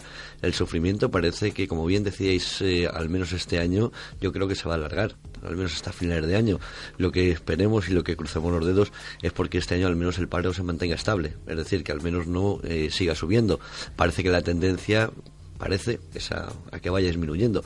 Pero bueno vamos a vamos a esperar a ver cómo evoluciona el año. Lo único que sí que veo yo en general eh, al empresariado con el que yo tengo contacto, con el que me relaciono, es un poco más optimista. A la hora de perspectivas a medio plazo, no a corto, pero quizá a medio, ya veo que se están animando a hacer algún tipo de inversión, se están animando poco a poco a ampliar plantilla, pero la gente todavía es muy escéptica y lo hace con mucha reticencia y muy poco a poco. Tenemos ese plan PIB 5 que, que van a aprobar en el Consejo de Ministros, ya lo comentábamos en Onda Inversión eh, con, con Gambán, que estuvieron comentándonos la inyección importante que supone ese plan por, por la cuantía, que, que supone un incremento sustancial con respecto a otros planes y que parece que el sector del automóvil, si es uno de los mm, sectores de, que van a mover eh, ese, ese futuro crecimiento de la economía española, sigue siendo necesario como decíamos, esa red ¿no? de protección y ese plan PIB supone ese impulso. No sé qué pensáis. Mm, Bueno, mm, cuando uno observa un plan como, como el que se acaba de comentar, eh, uno se da cuenta de eh, las preferencias del gobierno, ¿no? Porque es cierto que hay muchísimos sectores empresariales y también hogares que están teniendo muchísimos problemas y necesitan ayuda y vemos como el gobierno solo da ayuda a unos eh, sectores determinados, ¿no? que además son los más privilegiados, igual que ocurrió, por ejemplo, en Estados Unidos cuando las inyecciones, sobre todo de liquidez y de, de subvenciones públicas, se les dan a las entidades financieras y también a las eh, entidades de, de locomoción, ¿no? Y es cierto que, pues para recuperar la actividad económica, algún tipo de ayuda tiene que haber en sectores estratégicos. Pero lo que ocurre es que siempre el gobierno da este tipo de ayuda sin ninguna contraprestación. No hay contraprestación alguna. Entonces aquí lo que se está haciendo al fin y al cabo es regalar dinero sin poner algún tipo de criterio a la hora de eh, orientar hacia dónde se va a canalizar ese dinero, ver con qué condiciones y por eso mismo este tipo de, de ayudas eh, discrecionales deberían ser denunciadas o puestos sobre en cuestión. ¿no? Hombre, yo creo que, mm, eh, que tenga mm, razón Carlos, pero mm, es de las pocas veces que se apoya la industria. La industria desde los años 80 en España ha sido relegada. Eh, se habla mucho de la desindustrialización de los países ricos. Y más bien te digo lo contrario. Lo que ocurre es que la industria es muy productiva. Es decir, Estados Unidos es un gran país industrial. Francia es un gran país industrial tiene los aves, la energía nuclear, tenía las estaciones estas para el lanzamiento de satélites. Es decir, que, que, los países son industriales. ¿Qué es lo que ocurre? Que ahora ya trabaja en, en mucha menos gente en la industria precisamente por su productividad. La industria del automóvil se produce el doble de coches que antes con la mitad de las plantillas. Es decir, que, que la industria es un sector además que tira de otros. Eh, la industria del automóvil primero es muy competitiva. Eh, España es un gran exportador de automóviles. Antes nuestra exportación eran las naranjas y ahora son los automóviles. Y claro, tenemos que exportar porque tenemos siempre esta traba, eh, esta traba importadora. Como decía antes, en siglo y medio solamente hemos tenido 14 veces superávit en las dos guerras mundiales y porque pasaba algo por el mundo. Así que, que yo creo que, bueno, sí es una política industrial a un sector competitivo. Claro, estos días salía ya precisamente la primera empresa del mundo es Toyota, que produce más automóviles, 10 millones. Es decir, que es un sector muy competitivo que se está yendo de muchos países la industria del automóvil y en España se mantiene. Es decir, que sí, son discutibles todas las ayudas. Yo siempre digo, cuando ayudas a uno perjudicas a otro y al consumidor que lo paga. Pero desde luego yo mejor a la industria del automóvil que a la banca. Claro, en Estados Unidos se ayudó a la banca, pero la banca ya ha devuelto. Aquí no devolverán nunca, claro. ¿eh? La industria, además, no sé si tiene la sensación, Carlos, de que eh, el problema quizá es que no nos sabemos vender, porque tenemos grandes potenciales en España, pero nos falta obviamente mucha capacidad en muchos sectores. Eh, leía esta semana sobre el sector fotovoltaico y el, y el, de energías un poco verdes, que parecía que podían ser un poco el motor de, de crecimiento de futuro para España después de, del ladrillazo. Y, y parece que no termina de apostarse por ese tipo de sectores de la forma quizá que se debiera o, o, de la forma en la que llegue de verdad a la población de que realmente esos, esos sectores podrían ser la punta de lanza que, nos impulse al alza para el futuro. No estoy seguro. Es que mira, aquí pasamos de una burbuja a otra. Es decir, eh, eh, salía también el dato estos días, la tercera parte de las ayudas a energías verdes se dan en España. Hombre, yo siempre digo, hay que investigar nuevas formas de energía. Pero, hombre, investigar, no discriminadamente, que es el problema que hay, darles claro. tanto dinero que lo paga la industria y lo pagamos los consumidores. Tenemos los costes más caros de toda Europa por ayudar unas energías que nos hemos pasado de rosca. Claro que fue. Se dieron unas condiciones tan atractivas que ahora, claro, están en litigio, porque ahora se quieren quitar esas condiciones. Eh, no me acuerdo, pero era garantizar un 5% durante 20 años de rentabilidad al capital. Hombre, ¿esto es capitalismo? ¿Esto qué es? Mm. Claro, es decir, que tenemos un capitalismo tan, tan precario, tan en, en, en, tramas con el gobierno, con el boletín oficial del Estado, que así no se funciona en el mundo. Volviendo un poco al, al discurso inicial, estoy totalmente de acuerdo con, con Cándido, que la industria es algo que debemos cuidar. Eh, no nos podemos convertir simplemente en un país de servicios, porque un país de servicios eh, tiene un, los pies eh, muy muy blandos, mm. el, el, barro es muy blando, no requieren generar una mano de obra cualificada. La, la, tipología de mano de obra que se requiere en el sector servicios todos sabemos cuál es. entonces, España poco a poco se está convirtiendo en un país que debe vender materia gris, no debe vender mano de obra barata. Entonces todo esto se consigue con investigación, con desarrollo y en la mayoría de los casos eso es aplicable a la industria. Entonces yo por ejemplo que soy de la zona de Levante, la zona de Levante la industria se está desmantelando cada día a marchas forzadas. Es decir, yo por ejemplo soy de la zona de, Alicante, de Elda, y todo, la, y todo el, el, calzado se ha desmantelado durante los últimos años. Últimamente parece que se está empezando a recuperar un poco porque fabricantes que se habían ido a China ahora están volviendo el yuan se ha, se ha valorizado, eso ha hecho que ya no sea tan, tan interesante como era antes, los problemas de logística, de entendimiento, etcétera, etcétera, y parece que esa industria poco a poco está retornando, pero tenemos que dar facilidades a esas empresas para que vuelvan y para que se instalen dentro de, de, nuestro país, porque lo contrario sería una pérdida difícilmente recuperable. A ver, a, la industria es cierto que hay que eh, potenciarla porque evidentemente durante los últimos años de la Unión Europea no ha sido ha habido muchísimos incentivos a desinflarlas ¿no? y a favorecer bueno los eh, sectores como el de la construcción y el turismo, pero también hay que diferenciar aquí qué tipo de industria, ¿no? porque lo que vemos por un lado es que eh, hoy día hacia donde van todas las recomendaciones es a potenciar una industria que se enfoque hacia el exterior, que sea exportadora. ¿no? Y aquí nos encontramos con un, problema de fondo que es eh, mientras están hundiendo las, la capacidad adquisitiva de la población española y mientras se está hundiendo el gasto público que de alguna forma podría relanzar la actividad económica, eh, al mismo tiempo se están eh, dirigiendo, eh, es decir, favoreciendo una serie de actividades exportadoras que al fin y al cabo representan solo este tipo de empresas el 4% de todas las empresas españolas que hay. Y además, solo el 1% llevan al menos cuatro años exportando. Entonces nos encontramos con que este tipo de ayudas vendrían solo con este tipo de medidas a favorecer a una, un sector muy pequeño de, la, de las empresas españolas y dejando por lo tanto de lado a esa pequeña y mediana empresa que se desenvuelve en un contexto en el que necesita no exportar sus productos o servicios, sino que necesita que le lleguen clientes a su establecimiento. Por eso si atendemos a la encuesta eh, del Banco Central Europeo que le- realiza a las eh, pequeñas y medianas empresas nos encontramos con que su principal problema es encontrar clientes. Es el principal problema con diferencia. El segundo problema es encontrar financiación y a un, a un tercer lugar muy alejado se encuentra el de los costes salariales, de los costes de operación.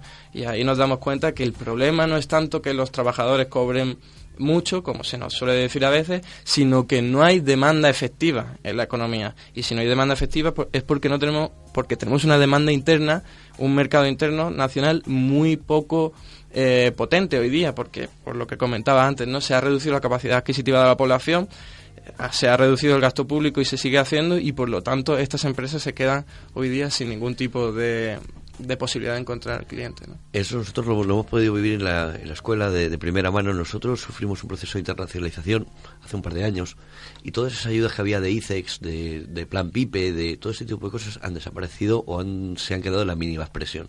¿Qué quiere decir eso? Que es verdad que no solamente hay que cuidar a las grandes marcas, sino a pequeñas empresas como, como, como hay cientos, miles ahora que están queriendo salir de España, pequeñas eh, fábricas eh, que a través de Internet han visto el modo de salir, de, de- de vender fuera de España, pero muchas veces ese empresario necesita ese pequeño empujón para que le ayuden en la internacionalización, bien a través de la contratación de gente, bien financiación de viajes, es decir, todo ese tipo de cosas, y eso es verdad que se ha frenado prácticamente en seco. Hombre, yo por echar una lanza por la industria exportadora, vamos a ver cuánto se exporta, se generan rentas para comprar otras cosas. Y es que vamos a ver, el- mm, ¿por qué una empresa que te, por qué el banco eh, o, la empresa de gas en la que yo estoy en sus manos o la eléctrica son buenas o malas? No lo sé. Ahora el que exporta tengo un test de competencia. El Delta que exporta calzado tiene que competir con brasileños, con italianos, con chinos. Ese es bueno seguro. Es decir, que eso es, ese es el test de, de, de Salud, capacidad, ¿no? y de salud y de algodón, productividad. el- la prueba del algodón. Es la prueba del algodón, por tanto, es decir, que por eso mm, hay que salir de... Ahora, eh, no ayudar solo a las grandes que exporten, yo creo que el problema lo ha dicho muy bien Eduardo, si es que la empresa española y la generación de puestos de trabajo es la cantidad de cientos de miles de pequeñas empresas y que son las que no tienen financiación. Es el pequeño empresario pues que empezó en la playa con un, con, un- con un chiringuito y luego ahora pues tiene luego la pensión charito y luego ya es un hotelero. Porque también otra cosa que decías Eduardo, lo de servicios, no, el problema es servicios, pero de calidad, que es decir, es materia gris de nuevo. ¿Por qué no también en servicios? Mira, yo estaba en un magnífico hotel en Berlín, un precio razonable, estaba lleno de, de personal. Aquí en un hotel para encontrar un camarero que te pueda decir algo y te cobran muchísimo.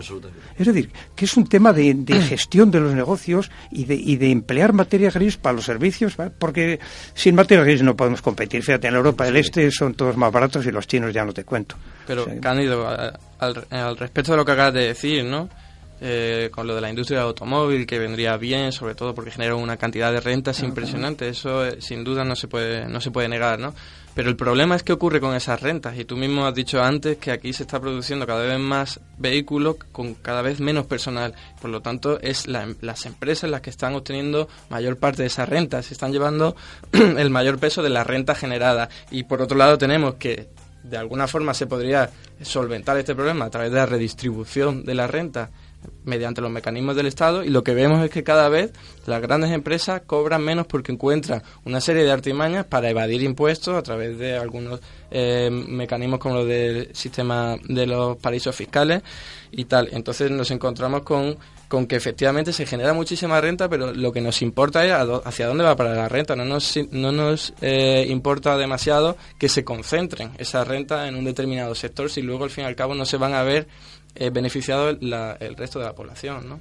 Bueno, eh, yo es que creo poco en los aspectos redistributivos del Estado. ¿eh?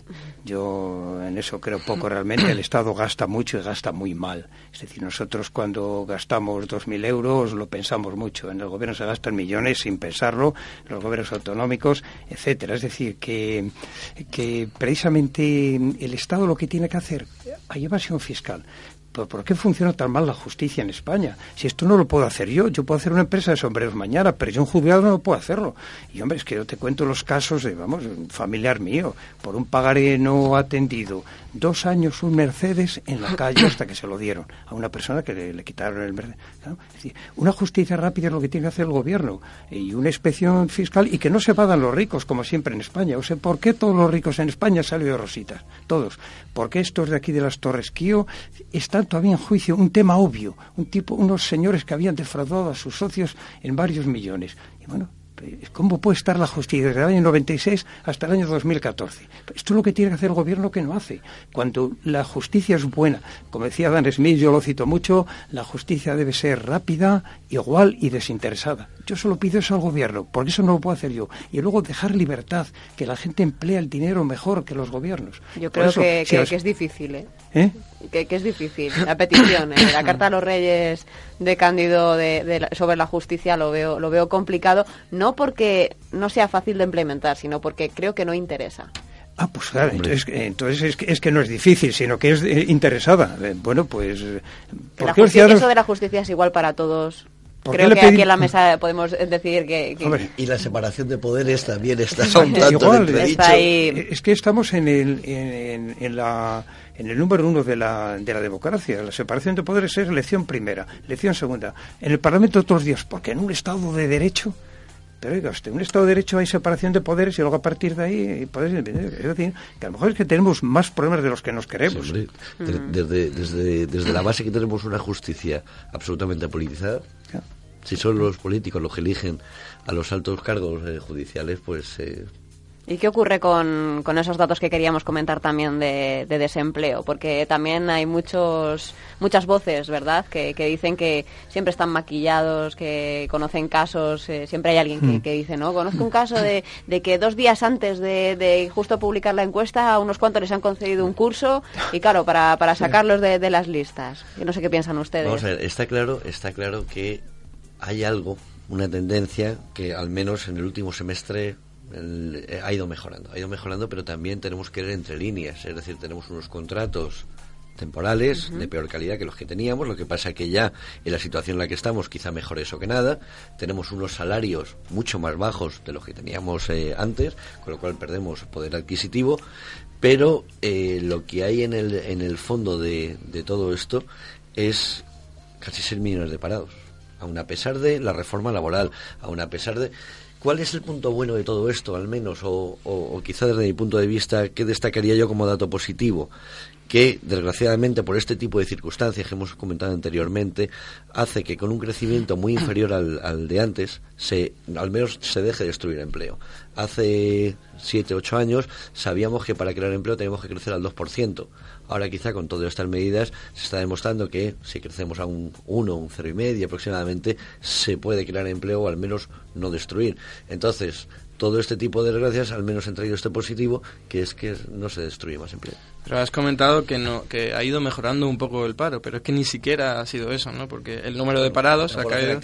es por lanzar un mensaje positivo, Eduardo. es decir, es por intentar eh, dar un poco de ánimo a la gente, es por intentar que la gente no reciba todo el día noticias negativas. Yo y yo prefiero quedarme con la, con la. Pero tampoco podemos dar falsas esperanzas. Y si hoy día tenemos una situación muy complicada, no podemos estar tranquilizando a las personas con noticias maquilladas, ¿no? Porque también comentábamos que el paro bueno, se puede maquillar, pero es que hoy día cómo puedes maquillar, ocultar un problema tan impresionante, ¿no?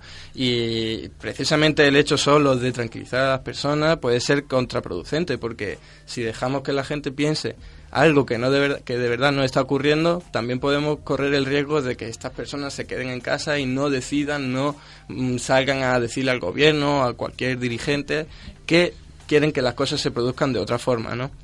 Porque...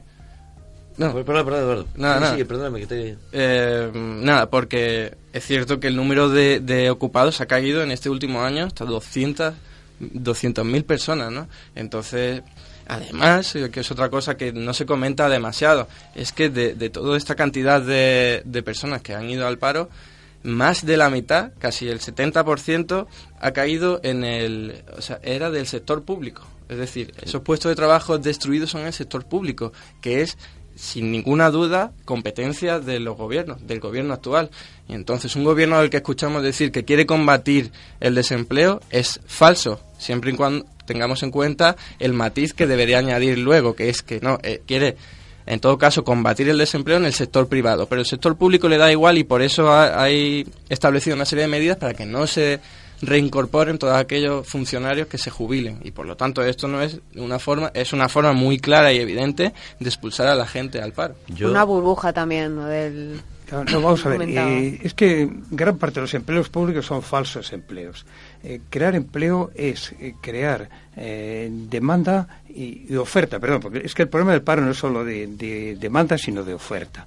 Ofrecer productos aceptables por la sociedad española y extranjera. Meter funcionarios, sí, sí, mañana ponemos a trabajar hoyos por la mañana unos y por la tarde tapan los hoyos otros. Entonces, vamos, cuento una anécdota personal.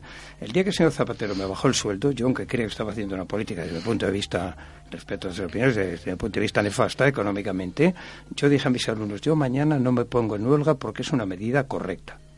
Si no, ¿quién se pone en huelga ahí? Vayan ustedes aquí a la calle eh, Ortega. Todos los días los funcionarios del Ayuntamiento de Madrid, todos los viernes, salen media hora a ponerse en huelga por no sé qué. Es decir, que en el sector privado se están tomando unas medidas radicales de bajar el sueldo y de echar a la gente, por lo menos que el sector público empiece a echar empleos inútiles. Es decir, que meter funcionarios es una forma mm, falsa de crear empleo. El señor Hollande, tenemos en Francia, sí, sí, prometió el oro y el moro, ya está remitiendo todo. Ya se acabó lo de subir impuestos, ya se acabó lo de la edad de jubilación, también la va a subir. Es decir, que, que queda muy bonito esto, decir yo creo empleos. No, lo que hay que hacer que se generen productos públicos y privados aceptables y demandados por la población. Pero sobre todo, crear empleo público supone grabar más a los ciudadanos. Y en un sistema fiscal en el que fundamentalmente paga impuesto de la renta, pues un estrato medio alto, pues es decir, es sacar impuestos a quien podía crear empresas. Pues hoy día no vemos eso porque están aumentando los impuestos a la población y el, el empleo público se está destruyendo. Que, porque, como el privado, Sí, porque yo- tiene que hacerse. Yo estoy, yo estoy un poco en la línea de lo que dice, de lo que dice Cándido. Ah, Yo siempre he pensado que el dinero está mejor en manos privadas que en manos públicas, sin ninguna duda, porque siempre, desde mi punto de vista, se va a administrar eh, mejor porque se lleva más cuidado. Partiendo de esa base, yo pienso que crecer empleo por empleo público no es un crecimiento real. Lo que hay que hacer es eh, adelgazar, como se está haciendo la administración, que haya más recursos disponibles a la población, bajar un poco los impuestos y ayudar a todos esos emprendedores que ahora parece que están muy de moda, pero es que realmente ha sido una figura clave y lo seguirá siendo clave. A- En relación a lo que decíais antes, el 90% del tejido empresarial eh, español tiene menos de 10 trabajadores, de forma que quien tiene que crear empleo realmente no son esas grandes compañías del IBEX 35, realmente quien tiene que generar ese empleo son esos pequeños empresarios que tienen un producto, como decíais, que tiene demanda en el mercado, no solamente en español, sino fuera, y que poco a poco va a ir creciendo y va a ir generando puestos de trabajo. Entonces, a ese pequeño empresario que empieza, le tenemos que ayudar con la financiación, porque en ese sentido creo que los bancos tienen una deuda con la sociedad, no nos olvidemos que se han rescatado con dinero público, y pienso que lo mínimo que deberían hacer ahora esos bancos es devolver el favor a la sociedad, financiando, volviendo a abrir esas, esas vías de financiación, porque hasta que eso no ocurra, evidentemente el emprendedor no va a poder funcionar como debe y no va a poder crear empleo. Entonces, a ese emprendedor vamos a ayudarle con impuestos, con el pago de autónomos, con alquileres de inmuebles baratos, con ayudándole a crear su empresa por internet en media hora. Pero todo eso que dice Carlos, la realidad, eh, o por lo menos lo que percibimos yo creo la ciudadanía, que es por donde yo creo que iba Eduardo, es que no llega. O sea, eh, eh, vamos a ayudarle con una serie de medidas, estoy de acuerdo, para generar tejido empresarial y para generar empleo, pero los impuestos... Pero es que la medida más efectiva que podría haber es la de aumentar la capacidad adquisitiva de la población, porque Claro. vemos que es su principal problema de estas pequeñas y medianas empresas, que generan el 64% del valor añadido de la economía es. española y el 65% del empleo, es que no encuentran clientes. Entonces, da igual que el producto sea mejor, no es un problema de oferta. Hoy día no es un problema de oferta, porque tenemos nos encontramos con índices de utilización en la industria en la industria española que son del 63%. Entonces, de cada 10 máquinas que tienen instaladas, solo usan 6. El problema es que no, lo- no los van a usar, no van a usar esas cuatro máquinas restantes porque no tienen clientes a los que vender. Y hoy día lo que se está haciendo, vamos a buscar clientes fuera. Y, a ese problema es que solo solven- esa solución solo arreglaría los problemas de ese 4% de las empresas españolas que están vendiendo al exterior, pero no del resto de empresas que lo que necesitan es clientes que lleguen a sus establecimientos y no lo pueden vender productos y servicios en el exterior. Yo antes comentaba el saldo de comercial que se ha vuelto negativo en noviembre del 2013 porque es al fin y al cabo de lo que se vanagloria tanto el gobierno actual, que vi- viene a decir, no es que estamos mejorando las exportaciones eh, y estamos obteniendo un superávit comercial, ¿no? A raíz de lo que comentabas antes, que España siempre ha tenido un déficit comercial, pero no ha sido tanto porque sus exportaciones hayan sido malas, sino porque ha tenido demasiadas importaciones, porque en los últimos años hemos- vivido una burbuja inmobiliaria que ha in- inyectado una cantidad de recursos sobre la población impresionante. Entonces, lo que hacían era importar de fuera. Ahora que vemos, no es que en dos, tres o cuatro años las empresas españolas hayan modificado su eh, organizaciones productivas y ahora sean muchísimo mejores exportando, sino lo que ocurre es que eh, se han orientado hacia un mercado exterior porque dentro, en el mercado interior, no encuentran clientes, no hay demandas, no hay demanda y por lo tanto tienen que vender sus productos fuera. ¿Y qué ocurre con este tipo de medidas? Que como no han mejorado su competitividad, estas empresas, pues eso puede ser muy eh, inestable en el tiempo. Y lo vemos, en el 2012 hubo un saldo comercial que iba creciendo, iban mejorando mucho mejor las exportaciones que las importaciones y hoy día nos damos cuenta de que la tendencia ha vuelto a caer precisamente porque depende de bueno la demanda externa que al fin y muy inestable en una coyuntura que no nos podemos olvidar que hay problemas muy graves no solo en la economía española sino en la economía de los países desarrollados. Nos encontramos con que antes de ayer nos enteramos de que el Deutsche Bank eh, tiene un déficit de capital impresionante y la banca alemana tiene el triple de déficit de capital que la española y la francesa más o menos igual y las acciones en la eh, en la bolsa alemana cayeron estrepitosamente entonces no nos podemos tampoco creer que este problema eh, eh, incumbe solo a España ¿no? ¿Me dejáis decir eh, brevemente eh, dos cosas que tendría que hacer el gobierno para ayudar a las pymes? Primero, pagar a los 15 días como máximo. Pues sí, sale en decreto, se pagará seis meses, a cuatro, pero no se hace. Es decir, eh, a un empresario que le debe 6.000 euros, a un pequeño empresario, esto es muchísimo dinero. Páguelo usted en 15 días, deje usted planes y pague. Punto. Y segundo, cuando salga un contrato público, nada del amiguete y el cliente, que pueda ir todo el mundo. Entonces, un- una empresa nueva que se pueda presentar y ganar un concurso, cosa que hoy no se puede. Hoy es el amiguete, el otro el primo, el otro el cliente. No, no, es decir, transparencia. Igual, igual para un empleo público, que vaya a lo mejor. El otro día salía no sé qué señora de salud, eh, se presenta unas oposiciones y las gana, pero hombre, esto es una vergüenza. Es decir, contratación pública bien hecha. Es decir, que vaya funcionario, que sea una persona eh, que se ha ganado el puesto competitivamente. Y el empresario que gana un contrato, lo mismo, que se lo ha ganado en justa competencia. Estas son cosas fáciles de hacer, pero como diría Ana, difíciles de ejecutar por los intereses. Y no sé qué piensan eh, sobre todo lo que estamos hablando del empleo, de generar un poco eh, materia gris, eh, exportable, un, un tejido empresarial.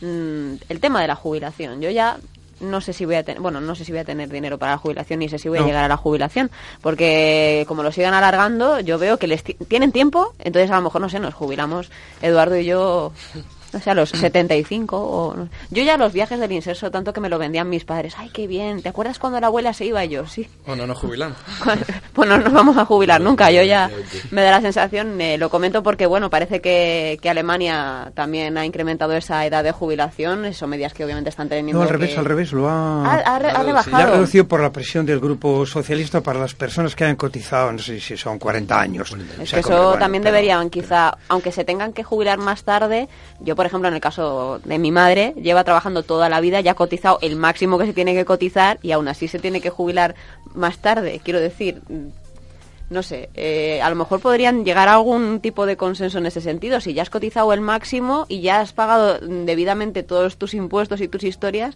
¿por qué no puedes disfrutar también de tu tiempo libre si nos lo hemos ganado ya? ¿no? Son las ventajas de llevar la batuta, ¿no? Y de Ay, decidir un poco estoy muy las políticas eso, ¿eh? que se van a seguir en, en el entorno, con lo cual lo que está haciendo la señora Merkel es aprovechar que tiene el sartén por el mango. Y los que estamos en otra parte, que nos quemamos, es, somos los que lo sufrimos, ¿no? Dicho frívolamente. No, pero es que mira, las pensiones en España yo creo que las enfocamos mal. Una cosa es un seguro de pensiones Claro, y otra no- el asistencialismo. Y se está cambiando mucho. Claro, una persona que ha cotizado tiene un derecho, adquiere unos derechos. No lo puedes tratar igual que el que, bueno, ha cotizado cinco años y como somos muy generosos los pobres pensionistas, esto lo había que distinguir muy bien, distinguir muy bien las dos cajas. Mm. Eh, igual a sanidad, pues es que la persona que cotiza es distinta. O sea, como una parte va a la política en la que has adquirido un derecho porque lo has pagado y por otra parte la política asistencial. Y entonces, claro, tú- tus pensiones van a ser horribles, Ana, estoy seguro. Yo cualquiera le recomiendo que lo hago yo ya un poco, hazte algo, cómprate alguna acción a largo plazo, nada de... de- Cultura financiera, Que se te vaya... No, nada de cultura No, financiera no, porque tampoco. no, tampoco tenemos cultura financiera. Quiero decir que en muchos países que a lo mejor, eh, no sé, se generan desde muy chiquititos o desde adolescentes ese eh, fondo de, no de jubilación, pero le- se van generando como un depósito con dejando un dinerillo y al final Ah, pues tienen más o menos solucionado un, un papel que a lo mejor nosotros no podemos llegar a solucionar porque no vamos a tener, obviamente, ese dinero, como bien dices. Es que fíjate, la cultura financiera cuando no la tienen los banqueros... Ya. ¿Por qué digo yo que un banquero no tiene cultura financiera? Pero porque no lo tengan ellos, no lo... tenemos que intentarlo. Un banquero, un banquero. ¿Por qué? Porque el Luchémoslo nosotros. Sí, el han ABC, obtenido el no, dinero pero- y han corrido. no, no, Claro. el ABC, el ABC de las finanzas es no poner todos los huevos en la misma cesta. En España la banca el 60% lo daba en cosas relacionadas con, con la vivienda. Claro, porque a los dirigentes no les interesaba la situación de su empresa, de su banco, sino la situación personal suya de su bolsillo. Entonces, Sí, y además cuando las cosas salían mal y van a obtener una indemnizaci- indemnizaciones millonarias, pues Mm. genial. Te acabas con la empresa, te da igual porque luego tú vas a irte de rosita y con muchísimo dinero en el bolsillo. El problema, el problema es que yo creo que en general la gente ve, como decíamos antes, que la justicia no es, no- no es igual para todos. Vemos gente que defrauda Hacienda miles de millones de euros, no pasa nada. Yo no conozco a nadie, eh, o no he visto a nadie, que haya ingresado en prisión por no pagar impuestos. Hace poco salía el escándalo del futbolista, ¿os acordáis? Y, a- y no sé, se pagó 15, 16, 18 millones de euros, que sea. Pero es que se nos olvida que eso conlleva una responsabilidad penal. Es decir, los, eh, la defraudación, creo que es a partir de 90.000 euros, o es, delito poco, fiscal. muy poco, sí, sí. Entonces, eso lleva aparejadas unas, unas penas de privación de libertad. Pero es que aquí parece que nunca pasa nada por nada. Y al final, pues, eh, la gente tiene una sensación de impunidad y eso es lo que tú decías que crea indignación. Es decir, ahora vemos unos delitos económicos tremendos. Pues probablemente ninguno de esos, ninguno de ellos vaya, vaya a ir a prisión. Y eso es lo que, lo que realmente... Precisamente por esa indignación que comentan, ¿no? Eh, no deberíamos ser tan conformistas como estábamos comentando de, bueno, vamos a tener una pensión mala, ay, qué pena, ¿qué vamos a hacer? ¿no? Aquí se trata, si creemos de verdad en la democracia y, y que se podría mejorar la que hoy día tenemos, es de alguna forma interceder, presionar, influir sobre las decisiones gubernamentales o incluso quitarle la sartén por el mango y decidir nosotros, porque ¿cómo es posible que en el siglo XXI tengamos que trabajar cada vez más para cobrar menos con todos los adelantos tecnológicos que tenemos, con todas las habilidades y conocimientos que tenemos, que dicen que tenemos la generación más formada y resulta que cada vez tenemos que trabajar más, cobrar menos, aquellos que encima pueden trabajar y encima eh, jubilarse a los 67 años porque nos imponen.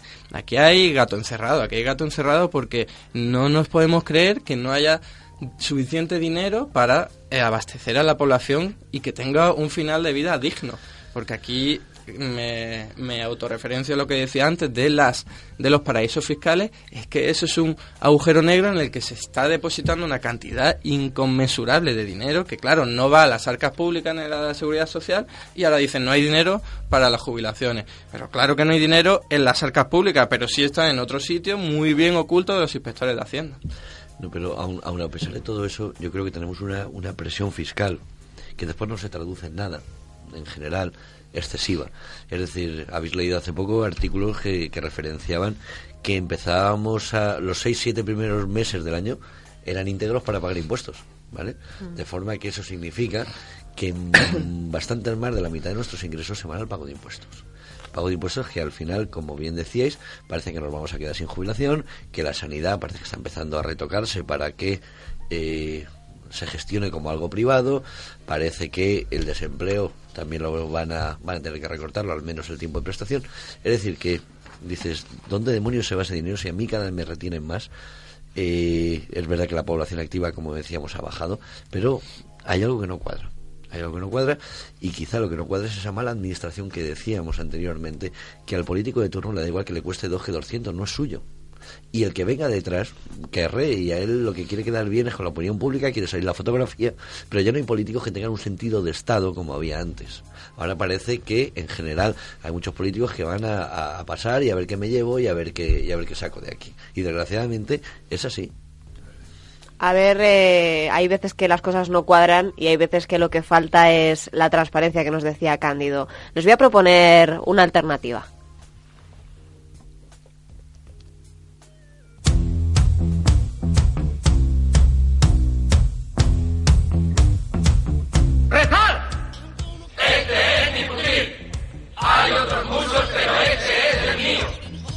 Mi fusil es mi mejor amigo. Y es mi vida. Tengo que dominarlo igual que me domino a mí mismo. Sin mí mi fusil no sirve. Sin mi fusil yo tampoco sirvo. Amén. Descansen. ¡An! Descanso. Buenas noches, nenas. Buenas noches, señor. A dormir, corazón.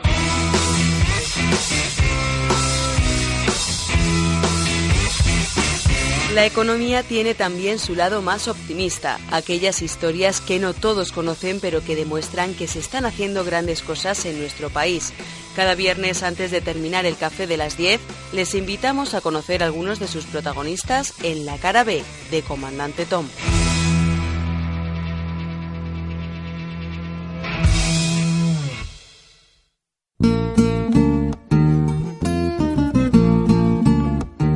La cara B. Por Comandante Tom. Estoy como nunca. Estoy como nunca. Estoy acabando de nuevo, empezando mi vida otra vez. Pues siempre tenemos esa asignatura pendiente, como bien decía Cándido, la transparencia, ¿no? Transparencia no, no termina de llegar a, a- a nuestro país en muchos campos. No empieza, no empieza. No empieza, no empieza a despegar. Pero vamos a conocer casos a este respecto y nos los trae como cada viernes Santiago López, fundador de Comandante Tom y más de en comunicación y network thinking. Santiago, buenos días. Buenos días, ¿cómo estáis? Como la semana pasada te dedicamos menos tiempo en esta... Te pido disculpas con, con un par de minutos más. Hablamos de, de transparencia, estábamos comentando pues que en muchos campos de la, de la economía hace falta más transparencia, no llega a la ciudadanía esa sensación de, de que las cosas funcionan, de que las cosas fluyen, de que no somos siempre los mismos los golpeados y los, los mismos los que se van de rositas. Y precisamente de, de- de un tema que tiene que ver con esa transparencia nos quieres hablar tú hoy. Sí, sí, sí, sobre, bueno, sobre proyectos que trabajan precisamente para demandar una sociedad bastante más transparente, ¿no? No solo es una cuestión de, eh, digamos, de instituciones, sino que también, eh, como las instituciones ejemplifican en cierta forma, pues también estamos creando un país donde las relaciones entre las personas pues tampoco son transparentes, ¿no? En ese sentido me gustaría hablaros de una fundación ciudadana que trabaja pues, precisamente en ese territorio, ¿no? en el territorio de demandar una mayor transparencia a las, a las instituciones tanto públicas como privadas. El nombre de esta mm, fundación es Cibio, eh, quien lo quiera encontrar en internet, estudio.es, y básicamente, eh, de una forma muy, muy breve, pues contar que ellos lo que mm, por lo que luchan es por tener una transparencia real, no, no la transparencia que, que muchas veces se habla, sino una real y efectiva, ¿no? de mandar a las, a las instituciones un, un trato responsable con los, con los ciudadanos. Y para ello aunan dos, mm, digamos que dos, dos campos, que por un lado es el campo más tecnológico y por otro lado pues lo que se llama el periodismo de datos, ¿no? Y desarrollan pues una serie de, de proyectos que, que trabajan para, bueno, pues para, para evidenciar que en algunos casos que hay transparencia y por otro lado pues para demandarle eh, cierta información a, a, digamos, las instituciones eh, públicas, ¿no? Ellos creen en una sociedad construida por una ciudadanía activa y participativa. En ese campo yo creo que puede haber una cierta evolución actualmente, pero todavía nos falta también. Sí, bueno, es una, eh, también es una, una postura que debemos de tomar, no siempre es eh, echar un poco balones fuera, sino mm, tenemos que pro- tomar los propios eh, ciudadanos, ¿no? Es nuestra responsabilidad, ¿no? En otros países ya, ya ocurre, España es precisamente de los países donde menos transparencia hay, ¿no? Y, pues, por ejemplo, Cibio tiene ciertos proyectos, como por ejemplo Tu Derecho a Saber, ¿no? Que es, pues, eh, nada, pues básicamente es que a través de una aplicación online, pues puedes hacerle preguntas a, diferentes estamentos, ¿no? O, por ejemplo, eh, pues, mm, dónde van los impuestos de cada uno, a qué se dedican, qué partidas van a cada lado. O últimamente, pues un proyecto que ha tenido mucho éxito que se llama Quién Manda, que lo que hace es, eh, pues bueno, pues eh, abrir claramente cuáles son las relaciones de poder tanto público como, como privado. Santiago, buenos días. Soy Carlos Martínez de IMF Business School. Hola, buenos días. Buenos días. Me parece una iniciativa magnífica, necesaria en, en momentos como este, donde quizás se han perdido esos valores básicos para, para el funcionamiento de la sociedad y que haya iniciativas de este, de este estilo, la verdad es que es, es para quitarse el sombrero. Santiago, ¿tenéis pensado hacer algún tipo de campaña de, de- ¿Habéis pensado en colegios para que esto empiece desde pequeñitos, para que la gente, los, los niños realmente eh, aprendan con H intercalada eh, que esto es, tiene que ser así, que, que, que, que lo, que, lo, que, lo- que sea algo inherente para ellos desde, desde pequeñitos? Pues mira, me parece, me parece una gran idea que, que habría que trasladarle a la, a la gente de Cibio. En realidad, eh, sí que hay, eh, sí que hay eh, formación, eh, bueno, emprenden eh, formación a diferentes niveles sobre periodismo de datos y cómo, cómo encontrar, ¿no? Cómo encontrar eh, esos datos y, y abrirlos. También hay que decir que no son los únicos que trabajan sobre transparencia, pero que, como, bueno, como bien dice su nombre, es una fundación ciudadana, ¿no? Entonces, al final es una, una iniciativa de, de unos ciudadanos que no siempre pueden llegar a todos, eh, a todos los proyectos que tienen en mente, pero me parece que es una, una idea genial el hecho de que desde, desde la base, ¿no? Empecemos a, a- a establecer otro tipo de relaciones, ¿no? Porque de verdad yo pienso, Santiago, que es la única forma de que esto dentro de 10, 15 años cambie. Sí, sí, realmente es eso, establecer, o sea, que tengamos una, una idea bastante clara de, de, bueno, pues de, de que es, es nuestro derecho, ¿no? De que tenemos, que tenemos que establecer ese tipo de relaciones, no solo en el ámbito, digamos, institucional, sino que en, en- en nuestro día a día con, con los demás, ¿no? En el trabajo también, ¿no? Sí, eh, buenos días, soy Cándido Muñoz. Hola. Eh, bueno, a mí me parece esto muy interesante, estáis en la onda, hoy se habla mucho de transparencia. El otro día venía la eh, re- recientemente elegida presidenta de Andalucía hablar con el presidente Rajoy y uno de los temas era la transparencia, ¿eh? de que esto a los políticos eh, les gusta mucho estas cosas porque son gransonantes, grandilocuentes. Pero yo creo que tú lo dices muy bien, si es que aquí no es un solo tema de instituciones, sino de las personas. Y yo te diría más incluso de las empresas. Mira, te cuento un caso, si me permites. Eh, en un banco, y no me importa decir cuál es, el BBVA, porque las cosas que se hacen mal hay que decirlas en público. Como yo he contestado, he escrito al servicio de calidad, y, la calidad parece que no es atender bien al cliente, a un chavalín que tenía una cuenta de estas de jóvenes que no pagan comisiones, de repente le aplica una comisión. ¿Por qué? Oiga, es que usted no nos ha dado el email. Oye, me lo han pedido ustedes. Es decir, que, que claro, es decir, que aquí los grandes, si algo es poco transparente en España, es lo de los grandes. Eh, te cuento otra cuestión. Eh, una persona con la que yo hablaba hace dos días está en un servicio de estos municipales de, de protesto de consumidores. Dice, claro, yo me meto con la tintorería y todas las protestas son eh, la telefónica, la eléctrica, la otra y la otra. Es decir, que, que sobre todo aquí, a nivel empresarial, no llega a la ciudadanía una necesaria transparencia. Claro, tú no vas a denunciar a una empresa por, por 48 euros que te han cobrado de comisión, pero claro, 48 euros multiplicados por no sé cuántos ciudadanos son varios millones. Es decir, por tanto, yo te felicito porque, como habéis comentado ahora, es que esto debe empezar desde la escuela, que la gente exija transparencia, porque la pagamos para eso, al banco, al Estado y a las empresas a las que compramos automóviles, ¿no? ¿Mm? Sí, efectivamente. Y, y bueno, bueno, yo creo que los que tienen que dar ejemplo precisamente son los primeros son las instituciones públicas, ¿no? También es cierto que, que, bueno, pues mira, a través de esta iniciativa, pues ellos, por ejemplo, también han buscado un, un hueco por el que encontrar eh, pues todo lo que ocurre realmente y es el BOE, ¿no? En el BOE sí que está publicado todo porque está obligado, eh, están obligados, mm, pues bueno, pues eh, cualquier decisión que se toma, cualquier ley que saca o cualquier nombramiento, cualquier adjudicación, pues tiene que estar publicado en el BOE. Y tienen una persona que cada día se lee el BOE y publica las noticias, ¿no? La conceptualiza. Pero es bien cierto que, que tenemos que acostumbrarnos a, a, este, pues bueno, pues a demandar lo que nosotros entendemos que que, que tenemos que conocer y, y, mm, desgraciadamente en España no tenemos mucha cultura de esa, pero creo que con, con iniciativas como esta pues se- se puede conseguir, ¿no? Además, Santiago, tienen otra, otro de los proyectos que es ¿Dónde van mis impuestos? Que eso Sí. nos lo preguntamos muchos. sí, sí. Pues bueno, pues mira, con algo tan tan sencillo como, como visualizar eh, a qué se, se, adjudica cada partida que esté que esté publicada, pues pues nos podemos hacer una idea, ¿no? Y, al final es una toma de conciencia de, de decir, bueno, yo eh, em, bueno, cada, cada, como comentabais antes, ¿no? Cada, cada tiempo me, retienen dinero de la nómina, pago un RPF, pero no sé realmente a qué se, se destina esto, ¿no? Pues a través de una visualización, como es en dónde están mis impuestos, o dónde van mis impuestos, perdón, pues, pues lo podemos ver, ¿no? Pues Santiago López, fundador de Comandante Tom más de en comunicación y network thinking. Muchas gracias por traernos iniciativas como esta que, que parecen, eh, como decimos, eh, ser el, por lo menos el primer escalón o el, primer ladrillo, ¿no? Para ir construyendo ese futuro en el que podamos ser más participativos, podamos tener más transparencia y tener, también más información disponible de muchas cosas o, por lo menos lugares en los que encontrar esa información, porque el BOE obviamente está disponible para todos, pero no todos obviamente lo consultamos, ¿verdad, Santiago? Claro, hay que- además, de hecho, es, es, eh, tiene un lenguaje bastante complicado de entender, la verdad, ¿no? Y- pero bueno, sí, eh, yo encantado de traeros esta, este tipo de proyectos que yo creo que sí que está habiendo un cambio y el cambio empieza a ser sintomático. Y, y nada, y invitar al optimismo, la verdad, estamos en un momento bastante interesante, la verdad. Sí, mira, Santiago, eh, yo creo que el BOE es una excelente fuente de información, como dices. Por ejemplo, nos enteramos de algunas peregrinas subvenciones que se dan, pero no sabemos por qué se le dio la subvención. Eso ya es periodismo de investigación, que yo os reto a esa segunda fase.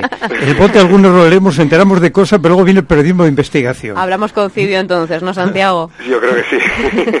Porque todas las propuestas de- de- deberíamos hacerlo yo directamente. Bueno, de hecho, lo del BOE Nuestro Cada Día, que es el, el- el proyecto o el blog donde se escribe esto, es periodismo de investigación, porque al final la persona que, que, que está detrás de este, de este blog, eh, que es Eva Belmonte, es una periodista que lo que hace es leerse el BOE y ponerlo en contexto, o sea, investigar y unirlo con otro tipo de, de- de cosas que, que han ocurrido realmente. De hecho, creo que es la persona, es la persona que, que- que más sabe lo que pasa en, en España en, estos momentos. ¿no? Tendremos que hablar entonces con ella. Santiago López, un placer y el Nada, viernes que viene mucho más en esa cara B del comandante Tom.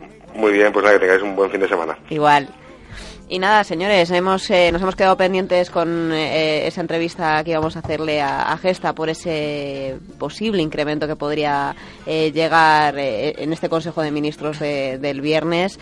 No sé si queda algún tema por comentar que se nos haya quedado en el tinte, no. Eh, más o menos hemos comentado todo, ¿no? Si hay un posible incremento, llegará. Llegará, Si hay un posible incremento de impuestos, llegará. pero llegará para todos, Cándido. Hombre, yo yo, creo que sí, yo sí, espero que, digo que con lo del IVA se corten un poco, ¿no? No, ya se está sugiriendo por Ya, ahí, por eso. se está Por sugiriendo eso, para eso, que subiera eso. al 23, ¿eh? Ya lo O que me sea, faltaba. ojo, sí, sí. Yo, yo espero que, que- que descienda. Como han dicho, ¿no? Como, como decía Rajoy en esa entrevista televisada, ¿no? Eso Para, para sucede- 2015 Eso ya. sucederá un mes antes de las elecciones. Sí. O 15 días antes de las elecciones. Pues espero que, que la rebaja sea sustancial o si no. eh. Muchísimas gracias a, a los tres, a Eduardo Garzón, a Carlos Martínez y a Cándido Muñoz por estar aquí eh, esta mañana con nosotros en Onda Inversión y os invito a volver cuando queráis. Esta es vuestra casa. Muchas Gracias, Ana.